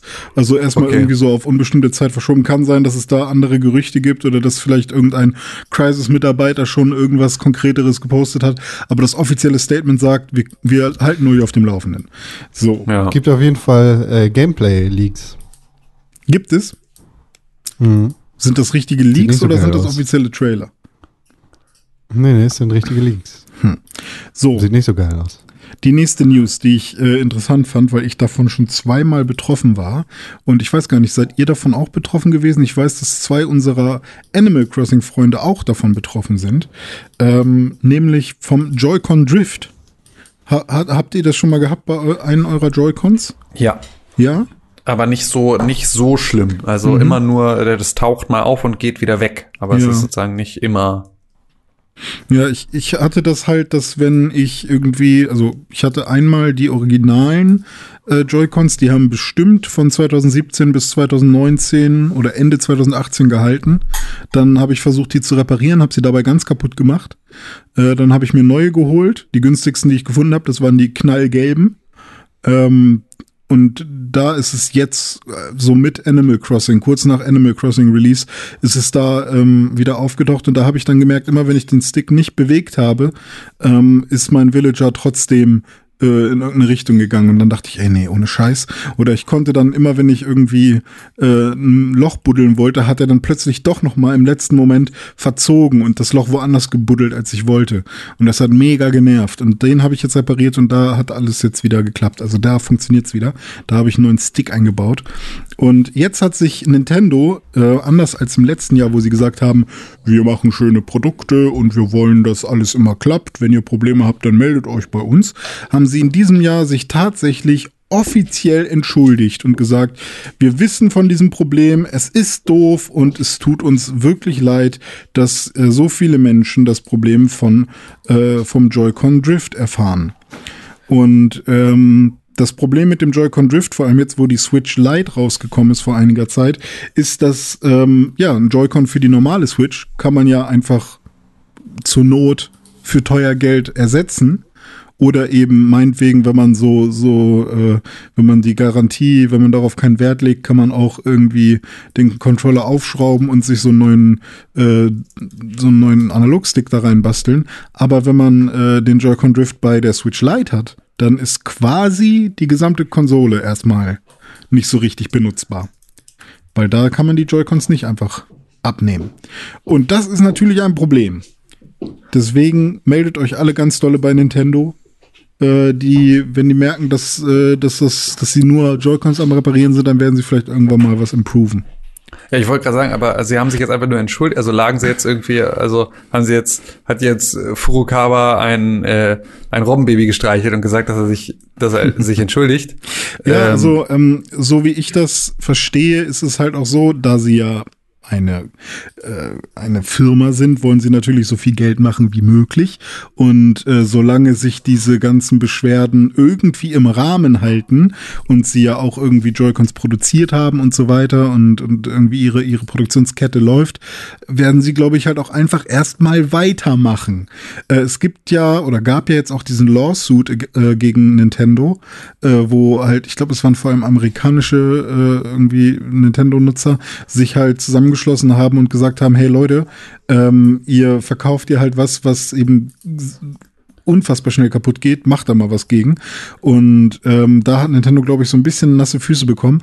Und äh, was wohl jetzt halt äh, ja, Phase ist, ist, dass sie irgendwie was dran verändern wollen, dass sie da irgendwie irgendwas am Improven sind, aber dass sie natürlich trotzdem noch irgendwie so ausloten, wie weit können sie gehen. Das sind so die, die äh, Analysten, die, das ist so die Analystenmeinung, dass diese Firma trotzdem versucht, äh, so lange wie möglich die etwas kaputteren Joy-Cons zu verkaufen, weil, wenn man mal ehrlich ist, ähm, so, so Leute wie ich, die sich dann halt ein neues Set Joy-Cons kaufen, ähm, erstmal, weil sie die alten kaputt gemacht haben beim Reparaturversuch.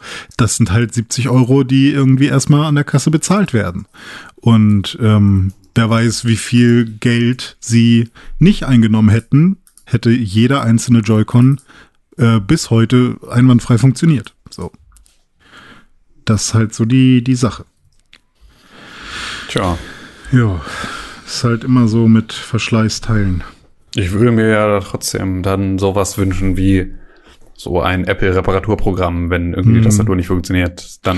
Ich weiß auch nicht, wie es tatsächlich ist. Ob man dann, wenn man sagt, hier, mein Joy-Con ist kaputt, ob man dann wirklich garantiemäßig äh, einfach was zurückbekommt. Ich mache sowas ja in der Regel nicht, weil ich einfach zu ungeduldig bin und keine Lust habe, irgendwie vier Wochen, weil das immer meine Vorstellung ist, auf mein Ersatzgerät oder auf mein repariertes Gerät zu warten oder im Zweifel, weil das schon mal tatsächlich bei mir der Fall war, äh, ein kaputtes Gerät hinschicken, dann sagen sie, ja, wir haben es geprüft, ist nichts kaputt und dann kriegt man das gleiche Gerät zurück und es ist immer noch kaputt. Ähm, Ja. Und auf sowas habe ich ja keine Lust und dann tun die auch noch so, als hätten sie irgendwie einen guten Service gemacht. Ähm, und ja, was macht man dann so? Und äh, das ist irgendwie ein bisschen doof. Weglaufen. Ja, weglaufen ist, glaube ich, das Sinnvollste. So, und jetzt haben wir noch ein schwieriges Hier, was ich Thema. gerade gelesen habe, bevor wir zum schwierigen Thema kommen. ja. Sigmar Gabriel, unser ehemaliger Wirtschafts- und Außenminister, Sigmar Gabriel. hat, ja, hat ähm, Sigmar für. Tönnies so, ja, gearbeitet. Bis Ja. Mai 2020. Ach, echt? Ja, äh, Berater-Money abgekrapscht. Hm. Das darf man? Ja. Na klar. Darf man. Also, warte mal. kurz einmal War, war der in einem, über Tönnies geredet haben. war der in einer Posi in einer politischen, politisch wichtigen Position zu der Zeit? Nee. Ja, Da war nee, zu der wieder- Zeit nicht, aber Wirtschaftsminister, also war Mhm. er halt vorher. Ja. Okay. Na gut. Schwierige Themen, René. Ja, äh, Con, vielleicht hast du da noch ein bisschen besseren Durchblick generell, ähm, was das gesamte Thema angeht. Aber ähm, es wird momentan sehr viel über sexuelle Belästigung gesprochen. Und es werden sehr viele Fälle bekannt und diese auch im Videospielkreis. Ähm, der Videospielkreis, kennen wir alle. Ähm, und ganz egal, ob es jetzt irgendwie, ob es News-Outlets sind, wie zum Beispiel IGN oder ob es jetzt irgendwelche Entwicklerfirmen sind, wie zum Beispiel EA oder Ubisoft. Ähm, ich weiß nicht, wo es noch Probleme gab. Ich gab es nicht sogar bei Twitch irgendwie äh, Auseinandersetzungen. Auf jeden Fall. Ähm, ja, Con, hast du da noch mal einen groben Überblick für uns alle? Also bei Twitch ist gerade Dr. Disrespect ohne Angabe von Gründen perma Ach so. gebannt worden. ja. Das ist gerade die, die größte Kontroverse im Internet ist so ein bisschen. ja, da gibt's ja aber auch schon Ah. gute Gerüchte. oder Größte Kontroverse im Internet. ist geil, wie gut deine Bubble funktioniert. Naja, also das ist relevant für das Internet und Mhm. alle reden über Dr. Disrespect. Es ist Ja, die größte alle in Kontroverse deiner im Bubble, Internet. Ja. Nee, nicht in meiner Bubble, sondern Dr. Disrespect ist der größte Twitch-Streamer und er ist gebannt worden ohne Angabe von Gründen. Deshalb steht Ja, das ja. Internet Kopf. Das ist nicht meine Bubble. Das ganze Genau das Internet. gleiche. Ja, das ganze Internet in dieser Region. Ja, ja, Genau klar. die gleiche Sache wie mit Ja. Tati und mit Charles. Ja. Bei Dr. Disrespect geht es aber wohl angeblich darum, dass er mit Shroud und Ninja gemeinsam eine neue Streaming-Plattform gründen Gerüchte, wollte. nein, äh, Ninja hat genau das widerlegt. Hat er schon? Also, okay. Ähm, ja. Außerdem Okay. wurde Dr. Disrespect gebannt und er ist nicht freiwillig gegangen. Whatever. Der Ja, Fall ja, genau, entwickelt sich. aber äh, also das Gerücht ursprünglich, was ich da kenne, war, dass äh, dann Leute von Twitch irgendwie mitbekommen haben, dass die da irgendwas gründen wollen und dass sie deswegen einfach äh, ihn gebannt haben. Und ich meine, Ninja Ja, ist, ist ja auch äh, dann jetzt auch von Mixer weg, als sie dann den, Ums, Umsch den Switch jetzt zu äh, Facebook gemacht haben oder gerade noch machen. Und das wäre ja eine interessante Zeit jetzt gewesen. Aber ja, ist halt auch ein, einfach nur ein tiefes Gerücht. ist es Ja. das wahrscheinlich nicht der Wahrheit entspricht. Ähm, ich glaube, jedenfalls ist das meine Wahrnehmung, äh, dass die aktuelle MeToo slash Hashtag Speaking Out Geschichte Mhm. inspiriert ist durch ähm, Ambitionen innerhalb der Wrestling-Industrie. Ja, damit fängt es ein bisschen äh, an, ne? Ja, denn da ist das Ganze losgetreten worden. Also es sind einige Fälle vor allem aus dem Vereinigten Königreich aufgekommen, in denen Fans und andere weibliche Wrestlerinnen sich unter dem Hashtag Speaking Out darüber ausgelassen haben, beziehungsweise von ihren Erlebnissen berichtet haben äh, über sexuelle Belästigung und alles, was dazugehört. Da sind tatsächlich auch einige personelle Konsequenzen bei den bestätigbaren Fällen gekommen. Ähm, das Ganze zieht sich jetzt aber natürlich auch weiter durch die Entertainment-Industrie, wo wir dann zum Beispiel Chris D'Elia sehen, der äh, fälschlicherweise angezeigt worden ist. Und das Ganze zieht sich dann auch in Richtung Videospiele weiter, äh, wo auch immer mehr, vor allem Frauen, unter dem Hashtag Speaking Out bzw. MeToo ihre Erlebnisse schildern. Und das macht äh, bei keinem Publisher und bei keinem Videospielentwickler halt. Also wir kriegen Berichte von Ubisoft, von ähm, Electronic Arts, von, von allen großen Publishern, die du dir vorstellen kannst, rein. Äh, allerdings auch von äh, großen Videospielmagazinen wie IGN, ähm, die vor allem in der Vergangenheit gelegen haben, äh, wo Leute von ihren Erlebnissen mit eben den negativen Erfahrungen in der Videospielindustrie berichten. Es gibt, Hm. glaube ich, keinen Grund, da auf Einzelfälle einzugehen und zu schauen, was davon wahr ist und was nicht. Ähm, das ist eine Sache, die im, am Ende des Tages geklärt werden muss, die wir nicht in der Hand haben. Ansonsten sind es halt Entwickler, ähm, Studioköpfe und alles, was da drunter kommt, äh, wogegen gerade angeklagt wird. Ja. Ja. Okay. Dann danke schon mal für Nicht diesen cool. Überblick. Ähm, wir haben. Gar, äh, gar nicht cool. Vielleicht dazu noch, Ja. also äh, ich meine, das ist das, was jetzt rauskommt. Es ist nur zu vermuten, was im Dunklen irgendwie noch passiert Hm, und passiert ist. so, Downer. Äh, es gibt große Videospielfirmen, die man äh, ganz gerne mit, ähm, ja, die man sehr kritisch betrachten sollte in allen Bereichen, aber auch wie es in jeder Firma, glaube ich, äh, äh, wie man da irgendwie die, die Augen und Ohren offen halten sollte. Ähm, es ist nicht nur in Videospielfirmen so, aber da wir ja jetzt gerade im Videospielteil sind, äh, will ich einmal darüber reden, denn EA und Ubisoft haben sich jetzt in diesem äh, Zusammenhang und weil eben diese Stimmen immer lauter werden und weil da endlich auch mal was passiert, sich ähm, mit Aktionen und Pressemitteilungen zu Aktionen ähm, und Maßnahmen geäußert. Und zwar wollen sie äh, aktiv gegen ähm, Belästigungen und sexuellen äh, Übergriffen äh, entgegen, also da was gegen tun. Und ähm, EA hat dann ganz öffentlich auf ihrer Website äh, ein Statement ähm, veröffentlicht, was sich nett liest irgendwie erstmal so, hey, wir sind irgendwie ganz klar dagegen, also es ist eine klare Positionierung und ähm, die Überschrift ist zum Beispiel Reporting Abuse, Harassment and Misconduct in our Industry und ähm, da geht es wirklich darum, dass man alles, was äh, so passiert äh, in, in dieser Firma, auch wirklich reported. Da gibt's dann Links und so weiter, auch äh, nicht nur für Mitarbeiter, sondern auch andersrum, äh, dass man da halt Sachen ähm, äh, reporten kann und dann wird das laut EA, man weiß natürlich nicht, äh, ob das jetzt erstmal nur ein Statement ist oder ob sie das wirklich ernst nehmen, was ich ganz doll hoffe, ähm, dann wird das investigiert. So.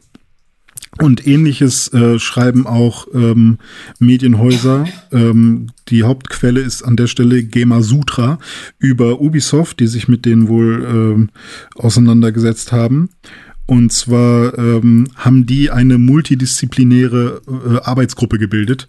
Ähm, und damit wollen sie jetzt versuchen, äh, das Problem von sexueller Belästigung irgendwie in den Griff zu bekommen. Also da fallen dann Worte wie sie sind deeply concerned und so weiter, was, was äh, bei ihnen in der Firma so abgeht. Und vor allem gab es da ja, glaube ich, auch so Probleme mit so Community Managern und so. Also auf allen Ebenen äh, sind da irgendwie, also Assassin's Creed Community Manager sind so ganz große Schlagzeilen, die irgendwie bei Ubisoft so abgegangen sind. Ähm, auf allen Ebenen ist da irgendwie was los. Und immerhin sind es jetzt schon zwei große Videospiel- Publisher, die sich da offiziell mal zu äußern. Ja, das wollte ich nur einmal berichten. Schauen wir mal, was dabei rumkommt. Ja, mal schauen, ob, ob wir dadurch irgendwie eine positive Entwicklung spüren oder ob, ob dadurch weniger, äh, also ich hoffe, dass halt Betroffene nicht, nicht schweigen und dass, dass, so, dass sowas halt einfach, äh, ja, wie, was soll man da machen? Ich bin da immer super ratlos und, und, und sehr, ähm, ich weiß nicht, sehr ähm, nicht nur ratlos, sondern ich weiß halt auch überhaupt nicht, was, was man da irgendwie, wie man helfen kann. Ja. Ja. Ein besserer Mensch sein selber. Ja, ich glaube, das darüber ist aufklären und äh, in deinem eigenen Umfeld äh, solche Sachen deinen Leuten in deinem Umfeld nicht um nicht durchgehen lassen, sondern darauf reagieren. Hm, so. Hm, das glaube ich Das sind, glaube ich, die Sachen, die jeder irgendwie für sich selber immer tun kann. Die, glaube ich, auch vielen Leuten einfach schwer fallen, ne? Weil weggucken Klar, ist, glaube ich, schwer. super einfach so. Logisch. Ähm, ja. Gut, Con. Wenn wir, ähm, wenn, wenn niemand damit jetzt, äh, oder wenn alle damit erstmal jetzt abgeschlossen haben, ähm, mit diesem etwas schwierigeren Thema, dann würde ich sagen, wir können noch mal in die Gerüchteküche gucken. Uh, dann drücke ich doch glatt mal den Gerüchte-Jingle.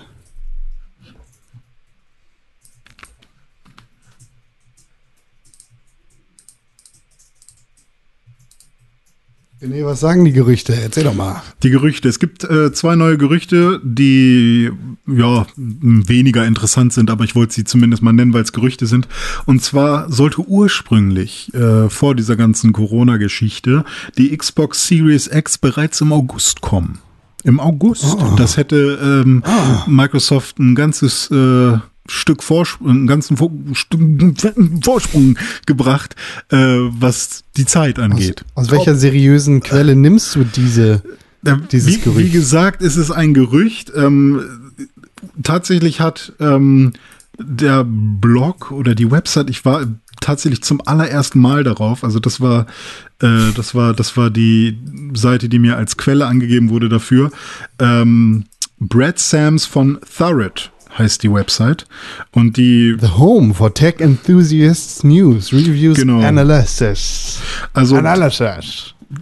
was, was bestätigt ist, ist, dass ja über die Xbox Lockhart, diese äh, Xbox Series S sozusagen, noch irgendwie neue ähm, Insights kommen sollen. Und das kam nicht im Juli, deswegen kommt das wohl im August. Okay, wohl im August, ist bestätigt auf jeden Fall von René. Ähm, und in diesem Zusammenhang hat äh, dieser Mensch bei Thurrott, äh, hat Brad Sams halt noch gesagt, eigentlich sollte sogar die Series X, ähm, also Anaconda, wie sie damals hieß, schon im August rauskommen. Clearly plans have been adjusted since the conception of the hardware. Also mehr ähm, Quellen gibt diese Person nicht an. Aber ne, Gerüchte haben natürlich auch immer irgendwo ihren Ursprung. So, und die, der zweite ähm, Punkt, den ich habe, das zweite Gerücht, äh, ist ein Bild. Und zwar ist die angebliche Unterseite äh, Oh. der Xbox Series X äh, aufgetaucht. Und jetzt fällt mir gerade was auf. Wie hieß der Typ? Aus welcher gerade? seriösen Quelle nimmst du dieses Gerücht? Das ist Reddit. Und zwar Ah! Ähm, ist das ein Reddit-Post und das ist ein Screenshot von einem YouTube-Video at BD Sams. Und irgendwie kommt mir BD Sams gerade bekannt vor, weil hieß nicht gerade der Typ, über den ich gesprochen habe, auch Brad Sams? Ist das vielleicht ein Typ, der gerne Keine Sachen. Ahnung. Ja, Brad Sams. Und hier steht jetzt BD Sams. Irgendwie ist das vielleicht ein Typ, der sich gerne Sachen ausdenkt? Also, Vielleicht kannst du einfach dem jetzt bei Twitter folgen und dann ist der immer sozusagen BD Sams präsentiert die Ja. René Deutschmann Gerüchteküche. So können wir das machen, ne? Naja, auf Ja. jeden Fall ist, ist ein Bild aufgetaucht und äh, auf dem Bild ist halt ein Watermark at BD Sams und das soll angeblich die Unterseite der Xbox Series X sein. Also entweder ist er jemand, der wirklich schon eine hat und irgendwie wirklich Knowledge hat oder er ist halt einfach BD Sams, der irgendwie äh, mit BB-8 eine Runde BD Bullshit labert.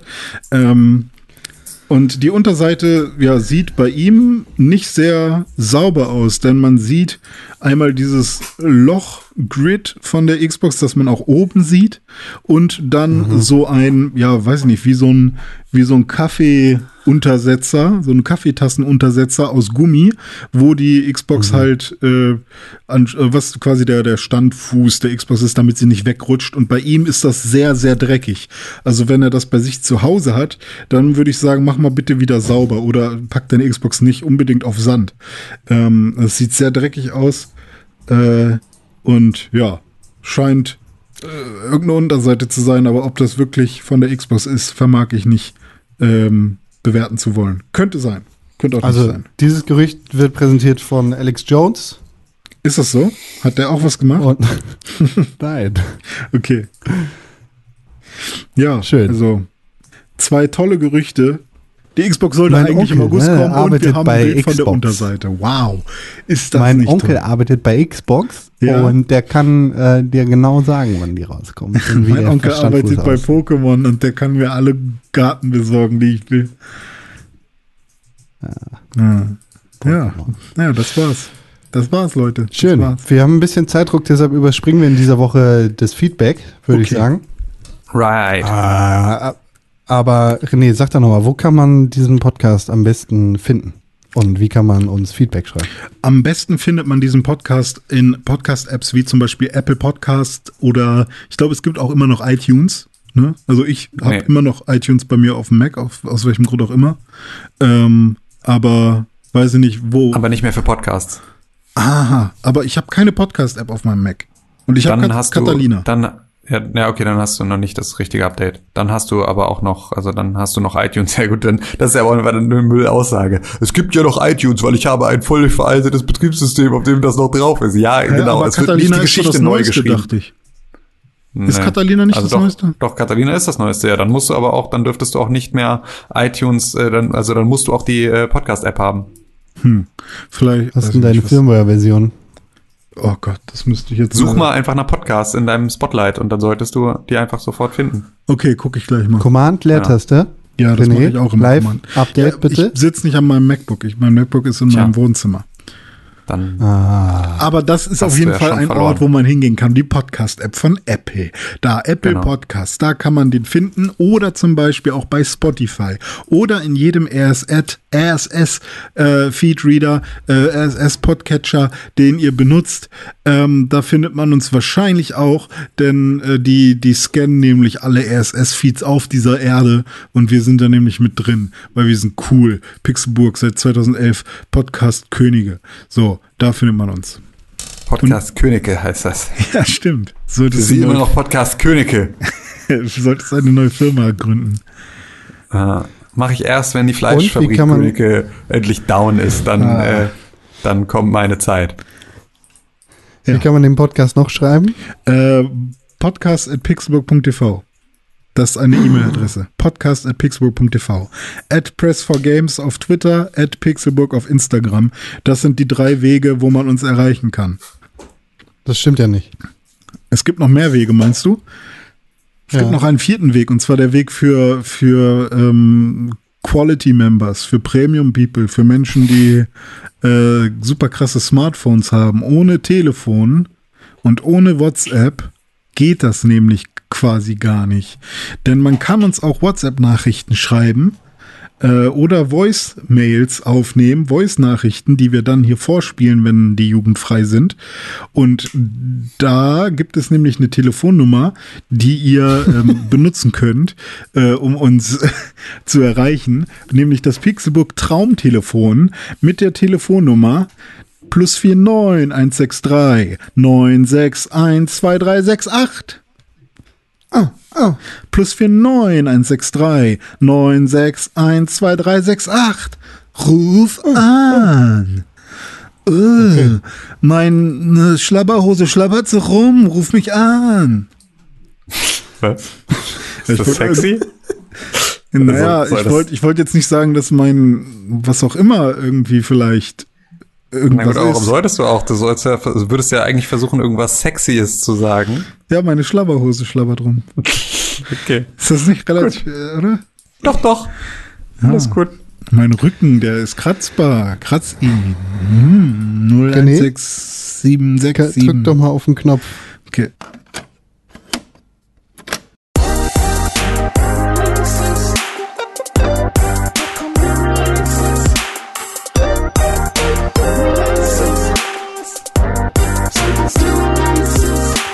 Hallo. Hallo. Hallo. Die Releases. Hallo, na? Geht's euch Stimmt ja gut? gar nicht. Punkt. Podcast. Äh, pixelburg.tv slash Kalender. Hm. Da findet Das kann ja alle jetzt kein Mensch verstanden dieser haben. Welt. www.pixelburg.tv slash Kalender. Das ist der Ort, an dem ihr alle Videospiele, die in der Zukunft herauskommen werden, findet. Alle, die wichtig sind. Vorkuratiert. Nur für euch. Immer das Beste für die Besten. Wir mögen euch. Ihr mögt uns. Deswegen hört ihr uns zu. Ich bin René und das ist meine Crew. Huiu, Balu. So. Und in den nächsten sieben Tagen kommt was raus? Nix, was von Interesse wäre, leider. Ich habe den äh, letzte Woche wieder schön aktualisiert. Also es ist schön was drin. Könnt wieder schön reingucken und äh, euch angucken, was so rauskommt. So Richtig schön. fette, geile Spiele drinne. Äh, vor allem in der Schön. nächsten Woche können wir wieder ein bisschen was berichten. Schön. Schön. Ja, da gibt's wieder was zu erzählen. Da hat der René Schön. wieder ein bisschen was zu erzählen. Ist doch Ja. schön.